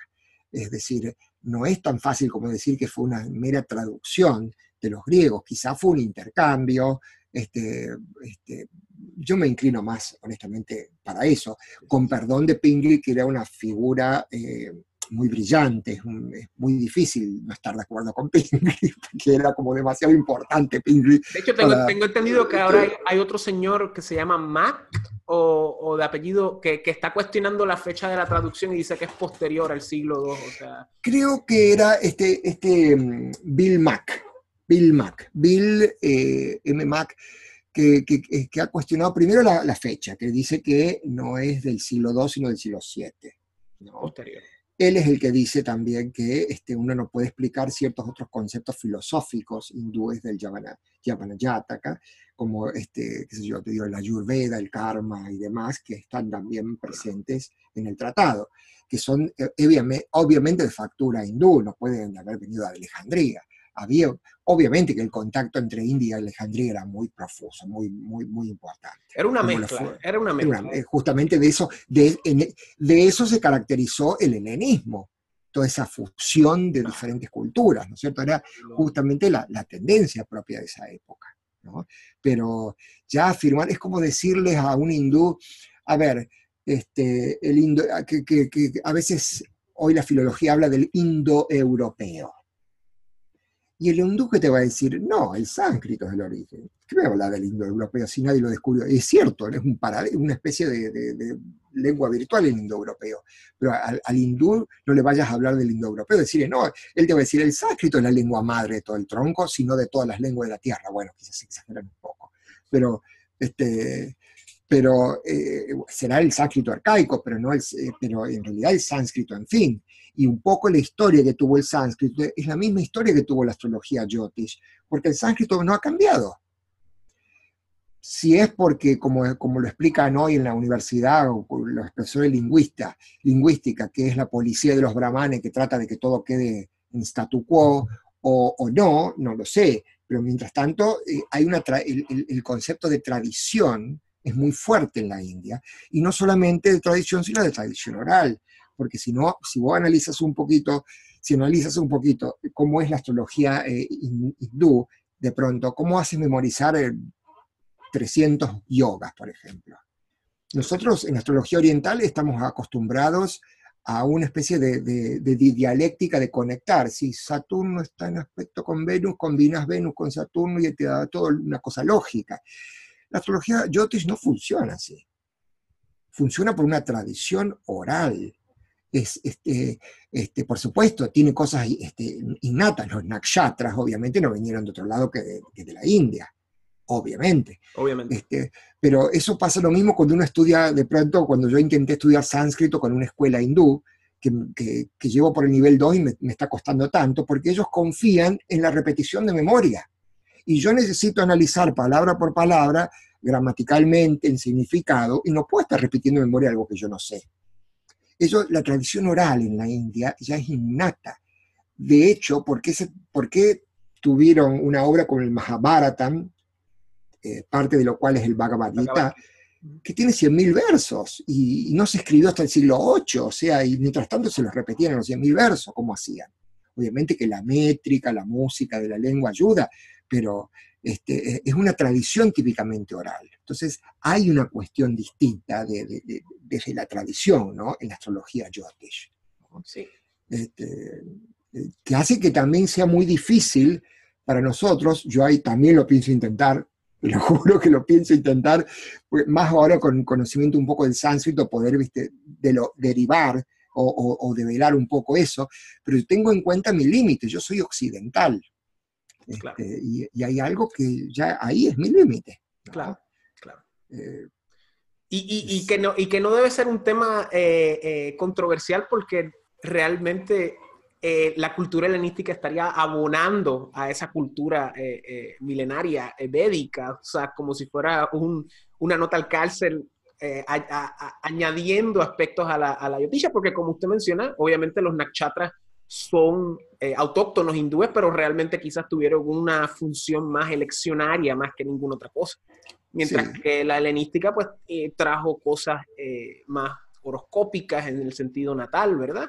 Y quizás posteriormente el prashna, también hay gente que dice que se origina también en la India, en el mundo, en el mundo persa, ¿verdad? En, en esa zona limítrofe y cómo pues quizás todo se mezcla. O sea, no, no, como muchas veces no hay nada claro, ¿verdad? No es como que un día te levantas y las cosas cambian, es una cosa eh, eh, gradual. Y como usted dice, la tradición era bien oral y eso fue uno de los problemas con, con la colonización inglesa, ¿verdad? Que eh, hay un señor que se llama Keyen Rao, que es astrólogo y académico, que él, que él dice que, que, hoy en día lamentablemente no, no queda un yotish para una tradición de yotisha porque luego de la colonización, pues los procesos que hubieron, pues eh, eh, interrumpieron esa línea oral, ¿verdad? Y hoy en día, pues, tenemos, no quiero decir muchas cosas desconectadas, pero hay muchas cosas en la India de Yotish y muchas cosas de la India, porque algunas veces uno piensa, ah, la India es homogénea y todo el mundo es igual y todo el mundo es igual. Exacto. La India es muy heterogénea, es como la China. Es muy heterogénea. que, es muchos países, como hubiese sido Europa si se hubiese unificado, o sea,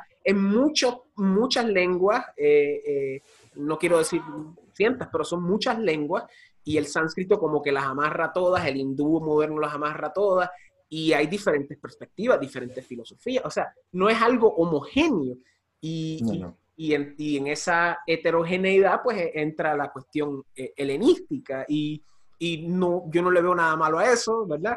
Yo, hay gente que, que pues, pero cuando entramos con temas religiosos, pues las cosas se, salen de proporción. Sí, pero hoy, hoy, hoy ya es absurdo entrar en esos temas eh, desde ese punto de vista. O sea, este, hoy con este concepto de este intercambio global, la aldea global. Es, más o menos que lo que predomina hoy en día, ¿no es cierto? La India misma, a ver, este, esta misma escuela de sánscrito llamada Sanskrita Bharati, que ellos tratan de em, recuperar el sánscrito como lengua oficial de la India, porque hoy en día obviamente no, no sé, sánscrito, se habla inglés, se habla el inglés hindú, que hay que entenderlo el inglés. estuvo allá, me sí, sí, sí. Sí, sí, sí, hay que, tuve mi entrenamiento. Este, eh, pero bueno, este, me parecía bastante, yo los veía como un poco ilusos también, porque claro, entre reemplazar, eh, allá hay como 28 dialectos y uno de la India del Norte tiene que hablar con uno de la India del Sur en, inglés, porque no puede hablarle uno en India que habla en Pali o, en, Telugu o lo que sea. Es como la lengua franca, obviamente a partir de la conquista de, la colonia inglesa, no, nadie lo duda, ¿no? pero mientras tanto ellos quieren recuperar una lengua que ellos afirman que ha sido en un momento universal, el sánscrito, que ha sido la lengua común. Entonces, claro, lo que no tienen en cuenta es que este, para hablar sánscrito se requiere un poquito más de estudio que para hablar inglés, porque es una lengua complicada para y, créeme que yo he este, tratado y, eh, es compleja. como un bebé. Este, yo voy, yo este, llevo unos años ya y cuando llego todavía los verbos, hago el bote se hunde cada rato, o sea, es una lengua compleja. Sí, sí, sí. Esa es una expresión de ella. Okay, No, no, no, casi te digo que es casi mía, pero digo, como diciendo, hacemos agua cada rato.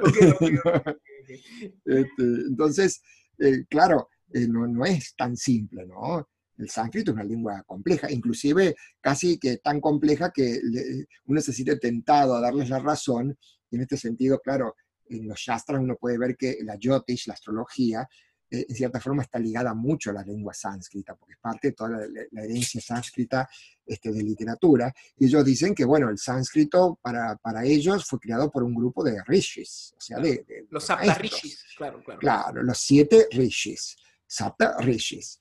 Este, entonces, eh, claro, ellos opinan que es una lengua perfecta, pulida. Bueno, Sam Skritam, kritam, que significa hecha, samskritam es como algo pulido, redondeado, ¿no es cierto? Eh, entonces, eh, como que es una lengua ya hecha casi artificialmente, de acuerdo a ellos, eh, casi perfecta, como una lengua así, que, capaz de expresar cuestiones espirituales y conceptos abstractos como ninguna otra lengua puede. Creo que está muy cerca de la realidad porque creo que, que, que el resultado es así. Ahora, andar a decirle a un filólogo aquí de la universidad eso. Se te ríe en la cara. Es decir, no, toda lengua es un resultado de una evolución a través del tiempo, etcétera, etcétera. Esto viene del tronco indoeuropeo. Bueno, y ahí todas este, las cosas culturales que tenemos en el medio, ¿no es cierto? Y pasa así también con la astrología, como con la lengua, ¿no? Con, los hindúes. Y, y, de la misma manera, o sea, eh, había un señor que, Chris Brennan trajo al show que también eh, postula que en la astrología de la China también hay influencia helenística. O sea, que, estamos viendo que, no meramente la, astrología del Mediterráneo fue hacia, hacia la India, sino que se esparció por casi todo el continente. De la misma manera que el cristianismo se esparció por todo el continente, de la misma manera que que, los musulmanes, o sea, se esparcieron por toda Asia y toda África. O sea, en, el viejo mundo todo se, se, estaba interconectado y la idea... También, también esto, esto no es una cuestión académica, sino también esto es una cuestión de, más, más vulgar, más del, del, público, la idea de pensar de que hace dos mil años las personas eran primitivas y que no, se había, no había interconexión. Eso, eso es falso. Todo había, siempre ha habido conexión entre las personas. Obviamente hay una diferencia técnica, una diferencia en tecnología, pero siempre ha habido intercambio comercial, siempre ha habido algún tipo de intercambio cultural, claro, no en la gran, eh, no, no de la manera tan rápida como hoy en día se da, ¿verdad? Como, por ejemplo, yo estoy en Puerto Rico, usted está en Argentina y estamos hablando de esto inmediatamente, no, eran unos intercambios un poco más lentos, pero existían. Y, y, eso es algo que podemos mencionar así eh, y, dejar ese tema de la India. Y justamente, justo lo que has mencionado es lo que está detrás un poco de mi concepto, no solo de, de la recuperación de, esta, este antiguo sistema helenístico de astrología, sino también en general. Y es también uno de los conceptos que yo también valoro mucho, como muy verdaderos, que ha impuesto la sociedad teosófica, también debo admitirlo. Porque uno desde, desde entrada, los escritos de Elena Blavatsky han sido para eh, volver a, darle importancia o, a reivindicar este, de que los antiguos realmente no eran ningunos estúpidos, es decir, no es una cuestión lineal, ahí es una cuestión de periodos, de auge, de apogeo y luego de declive que sufren todas las, civilizaciones, pero que realmente el, hombre antiguo, eh, si bien en círculos más reducidos, no en general el pueblo, supuesto, pero era en su época mucho más inteligente que el hombre moderno, en su época, en el contexto de su época, ¿no? no digo en función de, todo, toda la parafernalia y toda la tecnología que acompaña a esta época.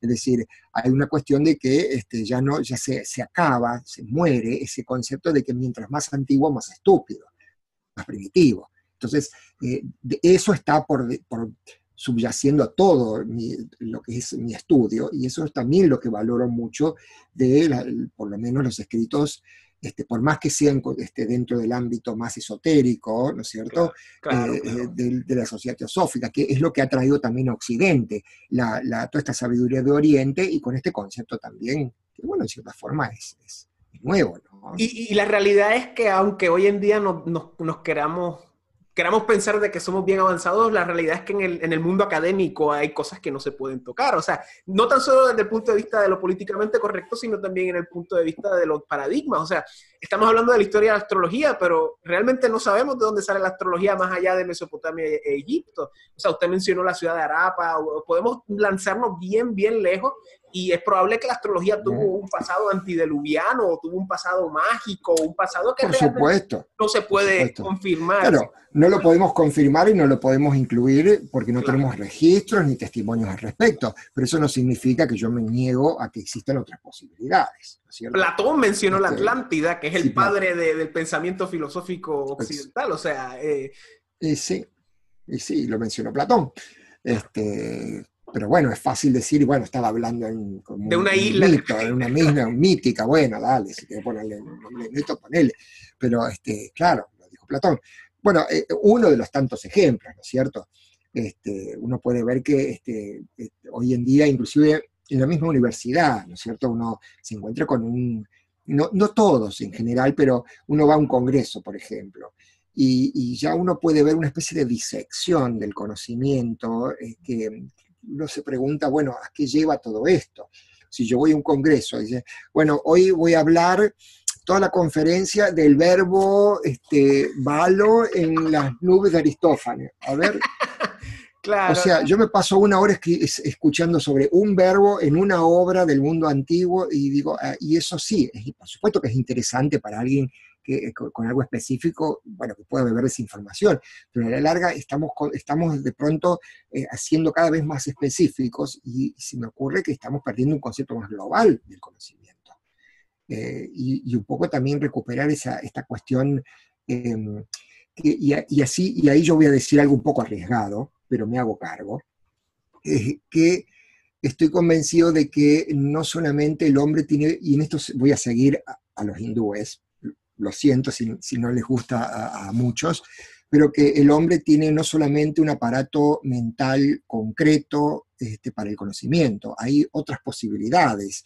El hombre tiene la posibilidad de desarrollo intuitivo, de, captar otras cosas, y para eso pero hay que ejercitarlo, hay que poner, el, hay que poner la actitud ante el conocimiento en, un fondo, en un trasfondo más universal, más eh, global, más humanitario. En ese sentido también tiene mucho que ver con eh, este, un concepto de, no sé, yo, yo le llamo fraternidad universal en el sentido también este, del conocimiento, ¿no? Eh, es decir, mi enfoque siempre es global, universal, ¿no? Eh, si bien tiende a ser bastante específico en cuanto a los intereses, ¿no es cierto? La astrología, la enética es algo muy específico en general, pero siempre teniendo en cuenta que, que el hombre tiene posibilidades innatas para acceder al conocimiento también, no solamente desde el punto de vista limitado, concreto, ¿no? sino que tiene posibilidades internas que desarrollar. Muy cierto. Y ya, me callo. para, para, ya ir cerrando esta cronología, entonces, ¿cómo conectamos el renacimiento cuando ya esa tradición medieval astrológica se va fusionando con, con los escritos árabes y entonces viene el Renacimiento, subsiguientemente pues obviamente viene la, Reforma, después viene la, Ilustración. O sea, ¿cómo es la astrología en ese periodo hasta el siglo XVIII que casi muere, tengo entendido? O sea, que, que casi se pierde y después regresa al siglo XIX donde empezamos eh, la conversación. Pasa que en el Renacimiento lo que más uno puede rescatar es justamente esta recuperación. El Renacimiento prácticamente ha sido como una especie de renacimiento de la cultura clásica, ¿no es cierto? Eso estuvo un poquito en el trasfondo del Renacimiento.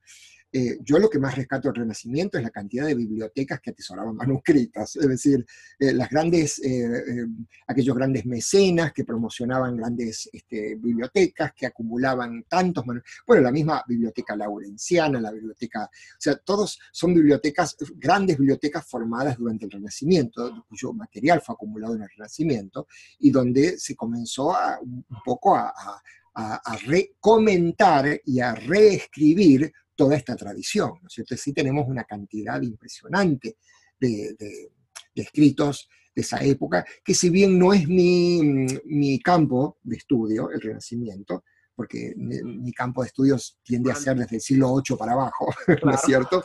Pero sí uno puede apreciar que uno conoce justamente eh, gran parte de la tradición a través de todo lo que se ha atesorado en, en el Renacimiento, que luego pasó, ¿no es cierto?, a este periodo, bueno, el siglo XVIII, el, siglo, este siglo de las luces, ¿no es cierto?, naturalmente con este criterio ya de, del cientificismo, eh, llevó a que necesariamente haya un retroceso en todo esto, ¿no? en, todo lo que es el, el, atesoramiento del conocimiento astrológico. Bueno, en el siglo XVIII, en el 1700, o sea, nace, este, nace todo este criterio así más iluminista, más que a la misma científico. Vez, que, que, es a la misma vez que se descubre Urano, que para mí esa conexión, ah, a, veces, a veces los astrólogos como que no hacen esa conexión, pero a la misma vez que, que la modernidad se lanza con todo su brío, o sea, eh, es a la misma vez que descubrimos dos planetas, o sea, eh, posteriormente Neptuno, Pero, pero descubrimos Urano, o sea, eh, eso, es. asombroso, o sea, de cómo, cómo, y a la misma vez, desde de ahí es que podemos ver cómo es el desarrollo de la astrología este, moderna, ¿verdad? Psicológica, Exactamente. Desde, la, desde la óptica teosófica, como empieza. Pero, o sea, eso rompe el esquema, literalmente no es una cuestión filosófica de de que ya estamos, somos eh, heliocéntricos, sino más bien es una cuestión de que ya hay unas esferas superiores que no conocíamos antes, que es la de Urano y de la de Neptuno. Y, claro. Que eso es muy interesante, creo yo. O sea. Mm. Que también nos lleva a pensar, ¿y ahora qué? O sea, y, ahora más qué. Exacto. Em, porque uno no puede negar el desarrollo, o sea, yo no me opongo a, a, todo este enfoque psicológico, ni tampoco menos que menos el esotérico, este, que tiene su valor, tiene su, vuelo del pensamiento y demás. Ahora, claro, ahora estamos justamente, eh, bueno, como pasa en muchas áreas. En la música pasa eso. A ver, la recuperación de la, música antigua, de los, se hacen, este, a Bach ya se lo quiere tocar con instrumentos de época, de acuerdo a criterios basados en cánones de los tratados de la época, que son, por supuesto, deducciones, hipótesis, por supuesto, pero en realidad, este, en realidad también está esta tendencia de la recuperación yo no diría quizás enciclopedista, pero también del original, por así decirlo, ¿no? A ver cómo se mezcla todo este movimiento de recuperación de, los movimientos de, toda la tradición clásica con todo este, este pensamiento moderno, ¿no? Obviamente que uno puede evitar este, decir, hoy, hoy por hoy eh, quienes hacen astrología utilizan estos planetas que no eran incluidos en la tradición antigua, obviamente, y no tienen por qué no utilizarlos, más vale, por supuesto. Pero también uno se pregunta de ahora en más cómo se fusiona todo esto, ¿no? Cómo, ¿A dónde va? En mi opinión, no, no creo que hemos llegado, o sea, no estamos en un periodo de auge de la astrología ni de Gloria, ni de ni el ACME, ni el... Nosotros somos, nosotros somos eh, eh, anomalías. Este, en un sí, sí, sí, es como que, sí, sí, más o menos, más o menos. Es decir, no creo que le haya llegado el momento, como muchos creen que está. Es más, yo hasta discutiría a ver hasta qué punto, este, claro, eh, quizás haya sido un episteme en el sentido griego, pero en el sentido de que hoy conocemos que ciencia no es la astrología. Es decir, hay un poco también ni siquiera este, y, o sea, hay, hay, muchas cosas que discutir todavía. Mucho que, este, reaprender, mucho que redescubrir, o sea. Y redescubrir. Y mucho que traducir, obviamente. Mucho que, traducir, porque hay mucho que todavía, este, como dice Boucher Leclerc en, este libro, que, que la mayoría de los manuscritos duermen en bibliotecas europeas todavía. Del catálogo que se hizo, del catálogo Astrologicum, todavía. O yo también no, que todo, eso Por supuesto que no, no, no, traducido no. O sea que lo que hicieron es que lo recopilaron, pero no lo han traducido. ¡Wow! Te Espera, te, voy a mostrar algo. Te voy a mostrar algo. adelante, adelante. Tome su tiempo. Oh, wow. Eh, déjeme decirle, yo, yo quiero hacer otra entrevista porque se me quedaron varias preguntas este. y quiero hacer otra entrevista respecto a eso. Es el este Es, Sí, bueno, pero esta es mi encuadernación del catálogo, ¿no es cierto? Este, por ejemplo, es el volumen 5.4. Son 22 en total, ¿no es cierto? Hay 12, 12, pero divididos en varios. El catálogo tiene, este, ¿no es cierto? Esta es la, la tapita original, ¿no es cierto? Así es. La original de, acá dice, tomo 5, parte 4, sería...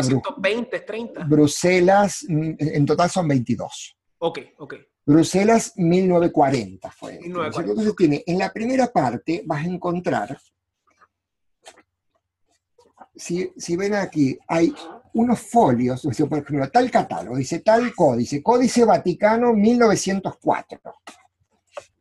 O sea que... Folio 1, folio 2, folio 3, folio 4, folio 9. Entonces, es un diciendo, índice, es un índice. Es un índice. Ah, espera, espera.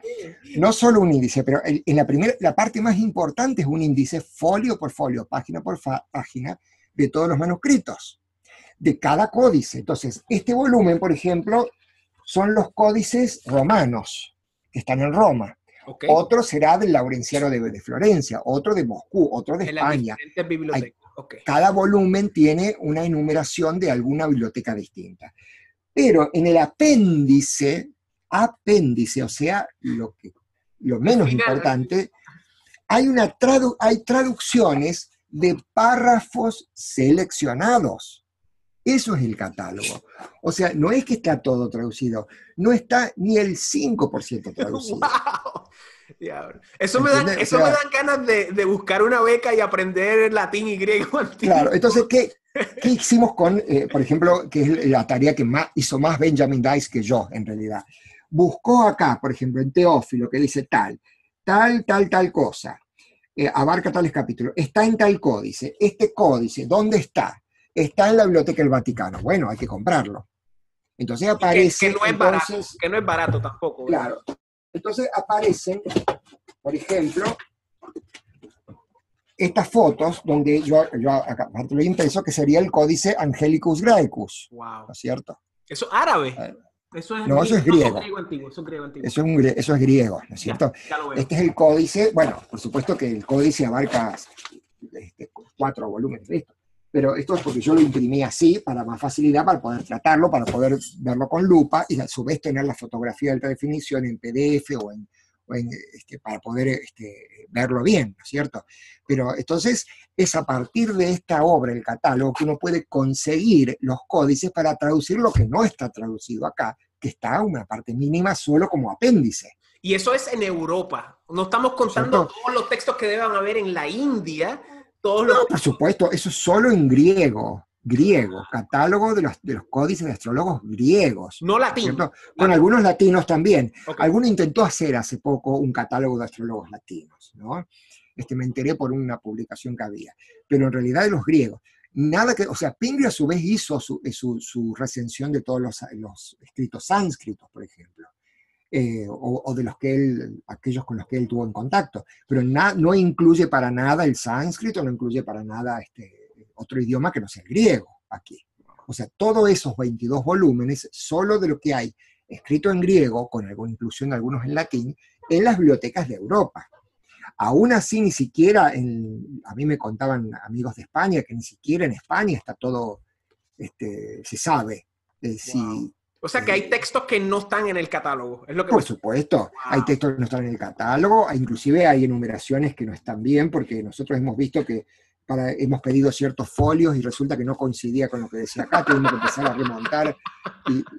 Qué cómico. Sí, sí, sí. Sí, sí, no es, obviamente que no es una tarea fácil de hacer semejante catálogo. Y usted dice que 5% nada más se ha traducido. Por decirte una cifra, pero no, debe, no debe, o sea, de lo que se ha traducido, a ver, si yo, yo veo aquí, es una selección de cada códice lo que se traduce. Por ahí hay obras completas. Por ejemplo, uno encuentra acá, Introducción de Porfirio. Otra, las, ciertos textos de la astrología militar de Teófilo Edesa, pero a su vez hay un montón de otras que tuvimos que pedir los códices, porque obviamente aquí no estaban traducidos en edición crítica. O sea, perdón, traducidos. Traducido no hay ninguno. Me refiero a que está la edición en griego, crítica, con el aparato crítico, ¿no es cierto? Después. está en griego, hay que traducirlo. Está en griego, hay que traducirlo. al inglés. Algunos han sido traducidos, por ejemplo, Pingree ha hecho ediciones de Festión de Tebas, de, de Valens, eh, de Pablo Alejandrino, que ha publicado en Teubner, este, ¿no es cierto?, en la biblioteca Teubneriana, ¿no es cierto?, como edición crítica en griego, y que luego fue traducido por Bob Schmidt, por Mark Riley también, que tiene su versión, ¿no es cierto?, y que vamos a traducir ahora nosotros. Eh, la antología, él, la tradujo. La antología, claro. Claro, exactamente. Em, entonces, ves que hay un trabajo enorme que hacer, ¿no es cierto? Por eso, por eso era que en Project Hindsight le decían a estos astrólogos, vuelvan a la escuela, aprendan eh, griego antiguo, latín, Robert Hahn. Bueno, eso es lo que me dijo sí, Schmidt a mí, que me convenía este Creo que este Dorotea, eh, ¿cómo es que se llama la señora? Eh, Dimitra George. Dimitra ah, George también. Ah, Dimitra George, sí, sí, sí. También ella, este, la que estuvo a cargo del colegio Kepler, del curso de astrología. Claro, este, claro. Sí, sí, sí. Claro, es otra... Eh, eh Eduardo, yo lo voy a tener que invitar otra vez porque hay unas, cosas que nos quedamos sin, discutir, pero realmente esto ha sido una conversación para mí, por lo menos, muy gratificante porque la gente lo sabe, que hago estas entrevistas, pero yo aprendo un montón y, realmente yo le agradezco mucho. Ahora mismo usted me dice que está trabajando en una traducción de, antología. De, sí, estamos con, sí, eh, con Benjamin Dykes, estamos trabajando en a traducir la antología de Valens para que eso es, próximamente. ¿Son cuánto? ¿Como 12 tomos? ¿Algo así era? Eh, ah, bueno, no son tomos, son pequeños libritos. Los libros en el sentido antiguo son más pequeños, son como capítulos, ¿no? O sea que es un libro grande, por así decirlo, ¿no? La antología completa. Quizá, hay también otros textos adicionales llamados Aditamenta en la edición de Pingree, que quizás vamos a discutir si, si, son iguales o no, si se pueden, si vale la pena traducir o no, ¿no es cierto? Pero por ahora estoy en eso, regresando en mis vacaciones y, todavía me está esperando que le, que le mande el resto del, del libro número uno. Así que me voy a tener que poner. Genial, este, genial. Así que no, no, realmente no, muchas gracias a ti, ha sido muy, muy gratificante. No, y de verdad, Así que cuando quieras, cuando desees, este, podemos tomar un tema en particular y, este, y hacer lo que podemos para, para agotarlo, ¿no? Claro, hay que, hay, que, hay que hablar de un montón de cosas que no hablamos, que era básicamente del proceso de traducir, que eso es algo que, lo quiero, que, quiero volver a traerlo en un futuro eh, para, hablar acerca de eso, porque este tema del catálogo es muy interesante y de, y tú sabes, de, esas pequeñas historias que, No, y aparte, cómo, cómo, especialmente cuando es desde un códice, cómo hacer con el códice, es decir, cuál, cuál es el proceso, este, cómo tratar, este, aparte un códice no es solamente saber griego, sino también saber la abreviatura, porque está abreviado, está todo con oh, símbolos, está con... Eh, es todo un entrenamiento, para lo cual, honestamente, las universidades no te preparan. Eh, claro, la universidad te lo nunca, preparan a nadie para, para el mundo real. Y yo creo que eso, que, que, eso es algo, eso es como una curva, eso es como, como una realidad de, de, de la educación moderna, de que cada vez la educación mientras más se masifica, más baja su calidad y hasta cierto punto pues no te preparan porque realmente no es un proceso pedagógico educativo, sino más bien un proceso eh, de negocio, económico. Por ah, supuesto. Eh, eh, sin contar las universidades, tú sabes, de de él. Seguro, seguro.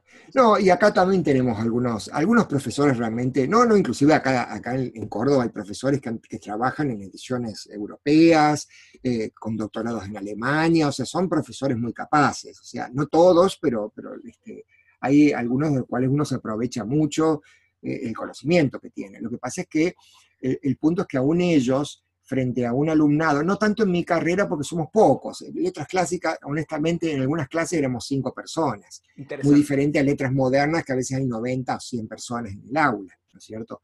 Eh, pero eh, en realidad, este, eh, sí, el, mismo nivel que traen del secundario, yo, que también tengo algunas horas en el secundario y enseño en la escuela media, este, me doy cuenta que este, cómo, cómo hacer para preparar a esta gente para la universidad después porque después, después yo veo mismo en, este, la misma universidad que, de pronto eh, en mi carrera, por ejemplo, que dan para estudiar, uno tiene que estudiar artículos en inglés, a veces en francés y a veces en alemán. Y hay, bueno, si vas a ser lingüista. Tienes que saber, sí. Tienes que leer. Pero la gente, los alumnos se quejan, porque resulta que este, Em, esa, es mi, esa es mi generación. no lo quería decir, ¿eh?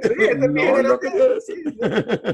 Déjame decirle, yo, yo, quería ser profesor y me, y me salí porque no, pues, más allá de, tú sabes, mi, mi marco eh, eh, filosófico pues eh, difiere mucho del marco filosófico general de la academia contemporánea y sí, pues, lo, lo entiendo completamente y no, no lo culpo. claro, claro. Claro. No, bueno, es la situación que, que impera hoy, ¿no es cierto? O sea, ¿qué va a ser? Pero hay de todo en la viña del Señor y desde seguro, ¿sabes? Es más... y uno, y uno a su vez tiene la oportunidad de contactarse con esa gente que uno considera muy respetable y, tener mucha, mucha formación también por eso, ¿no? Pero igual, me parece que siempre es un, una vez que uno termina, es un propio entrenamiento, una autogestión que necesita para poder este, y más yo que fue una carrera tardía, porque te, imaginas, yo voy a presentar ahora mi tesis de licenciatura y termino, eh, eh, soy ya músico profesional, porque yo me dediqué a eso toda mi vida. Entonces, claro, yo ¿Usted es concertista? ¿Usted, ¿Usted, toca yo, Sí, yo trabajo en una, en una, orquesta oficial, aquí soy pianista de la orquesta de cuerdas de, la municipalidad, he trabajado también en lo que es el teatro de aquí de la ciudad y, y, doy y, toco, ¿no es cierto? Este, ¿Qué es lo que he hecho? Un, verdadero Da Vinci, o sea, un, un, verdadero hombre renacentista. Me lo han dicho, pero bueno, en esta época ser un hombre renacentista no, no, no vende. Claro, nuestra calidad de hombre renacentista es muy inferior a la calidad del hombre claro. En primer lugar, sí, es una calidad muy diferente.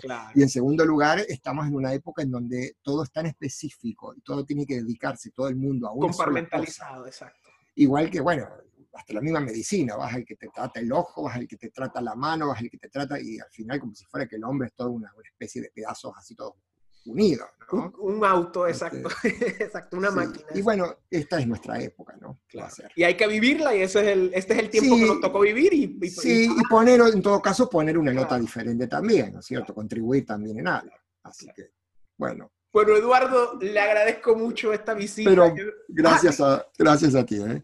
Eh, Hasta la próxima y cuando quieras este, conversamos de otra cosa. Claro que sí, muchísimas ¿eh? gracias, Eduardo. Gracias a ti. Hasta pronto.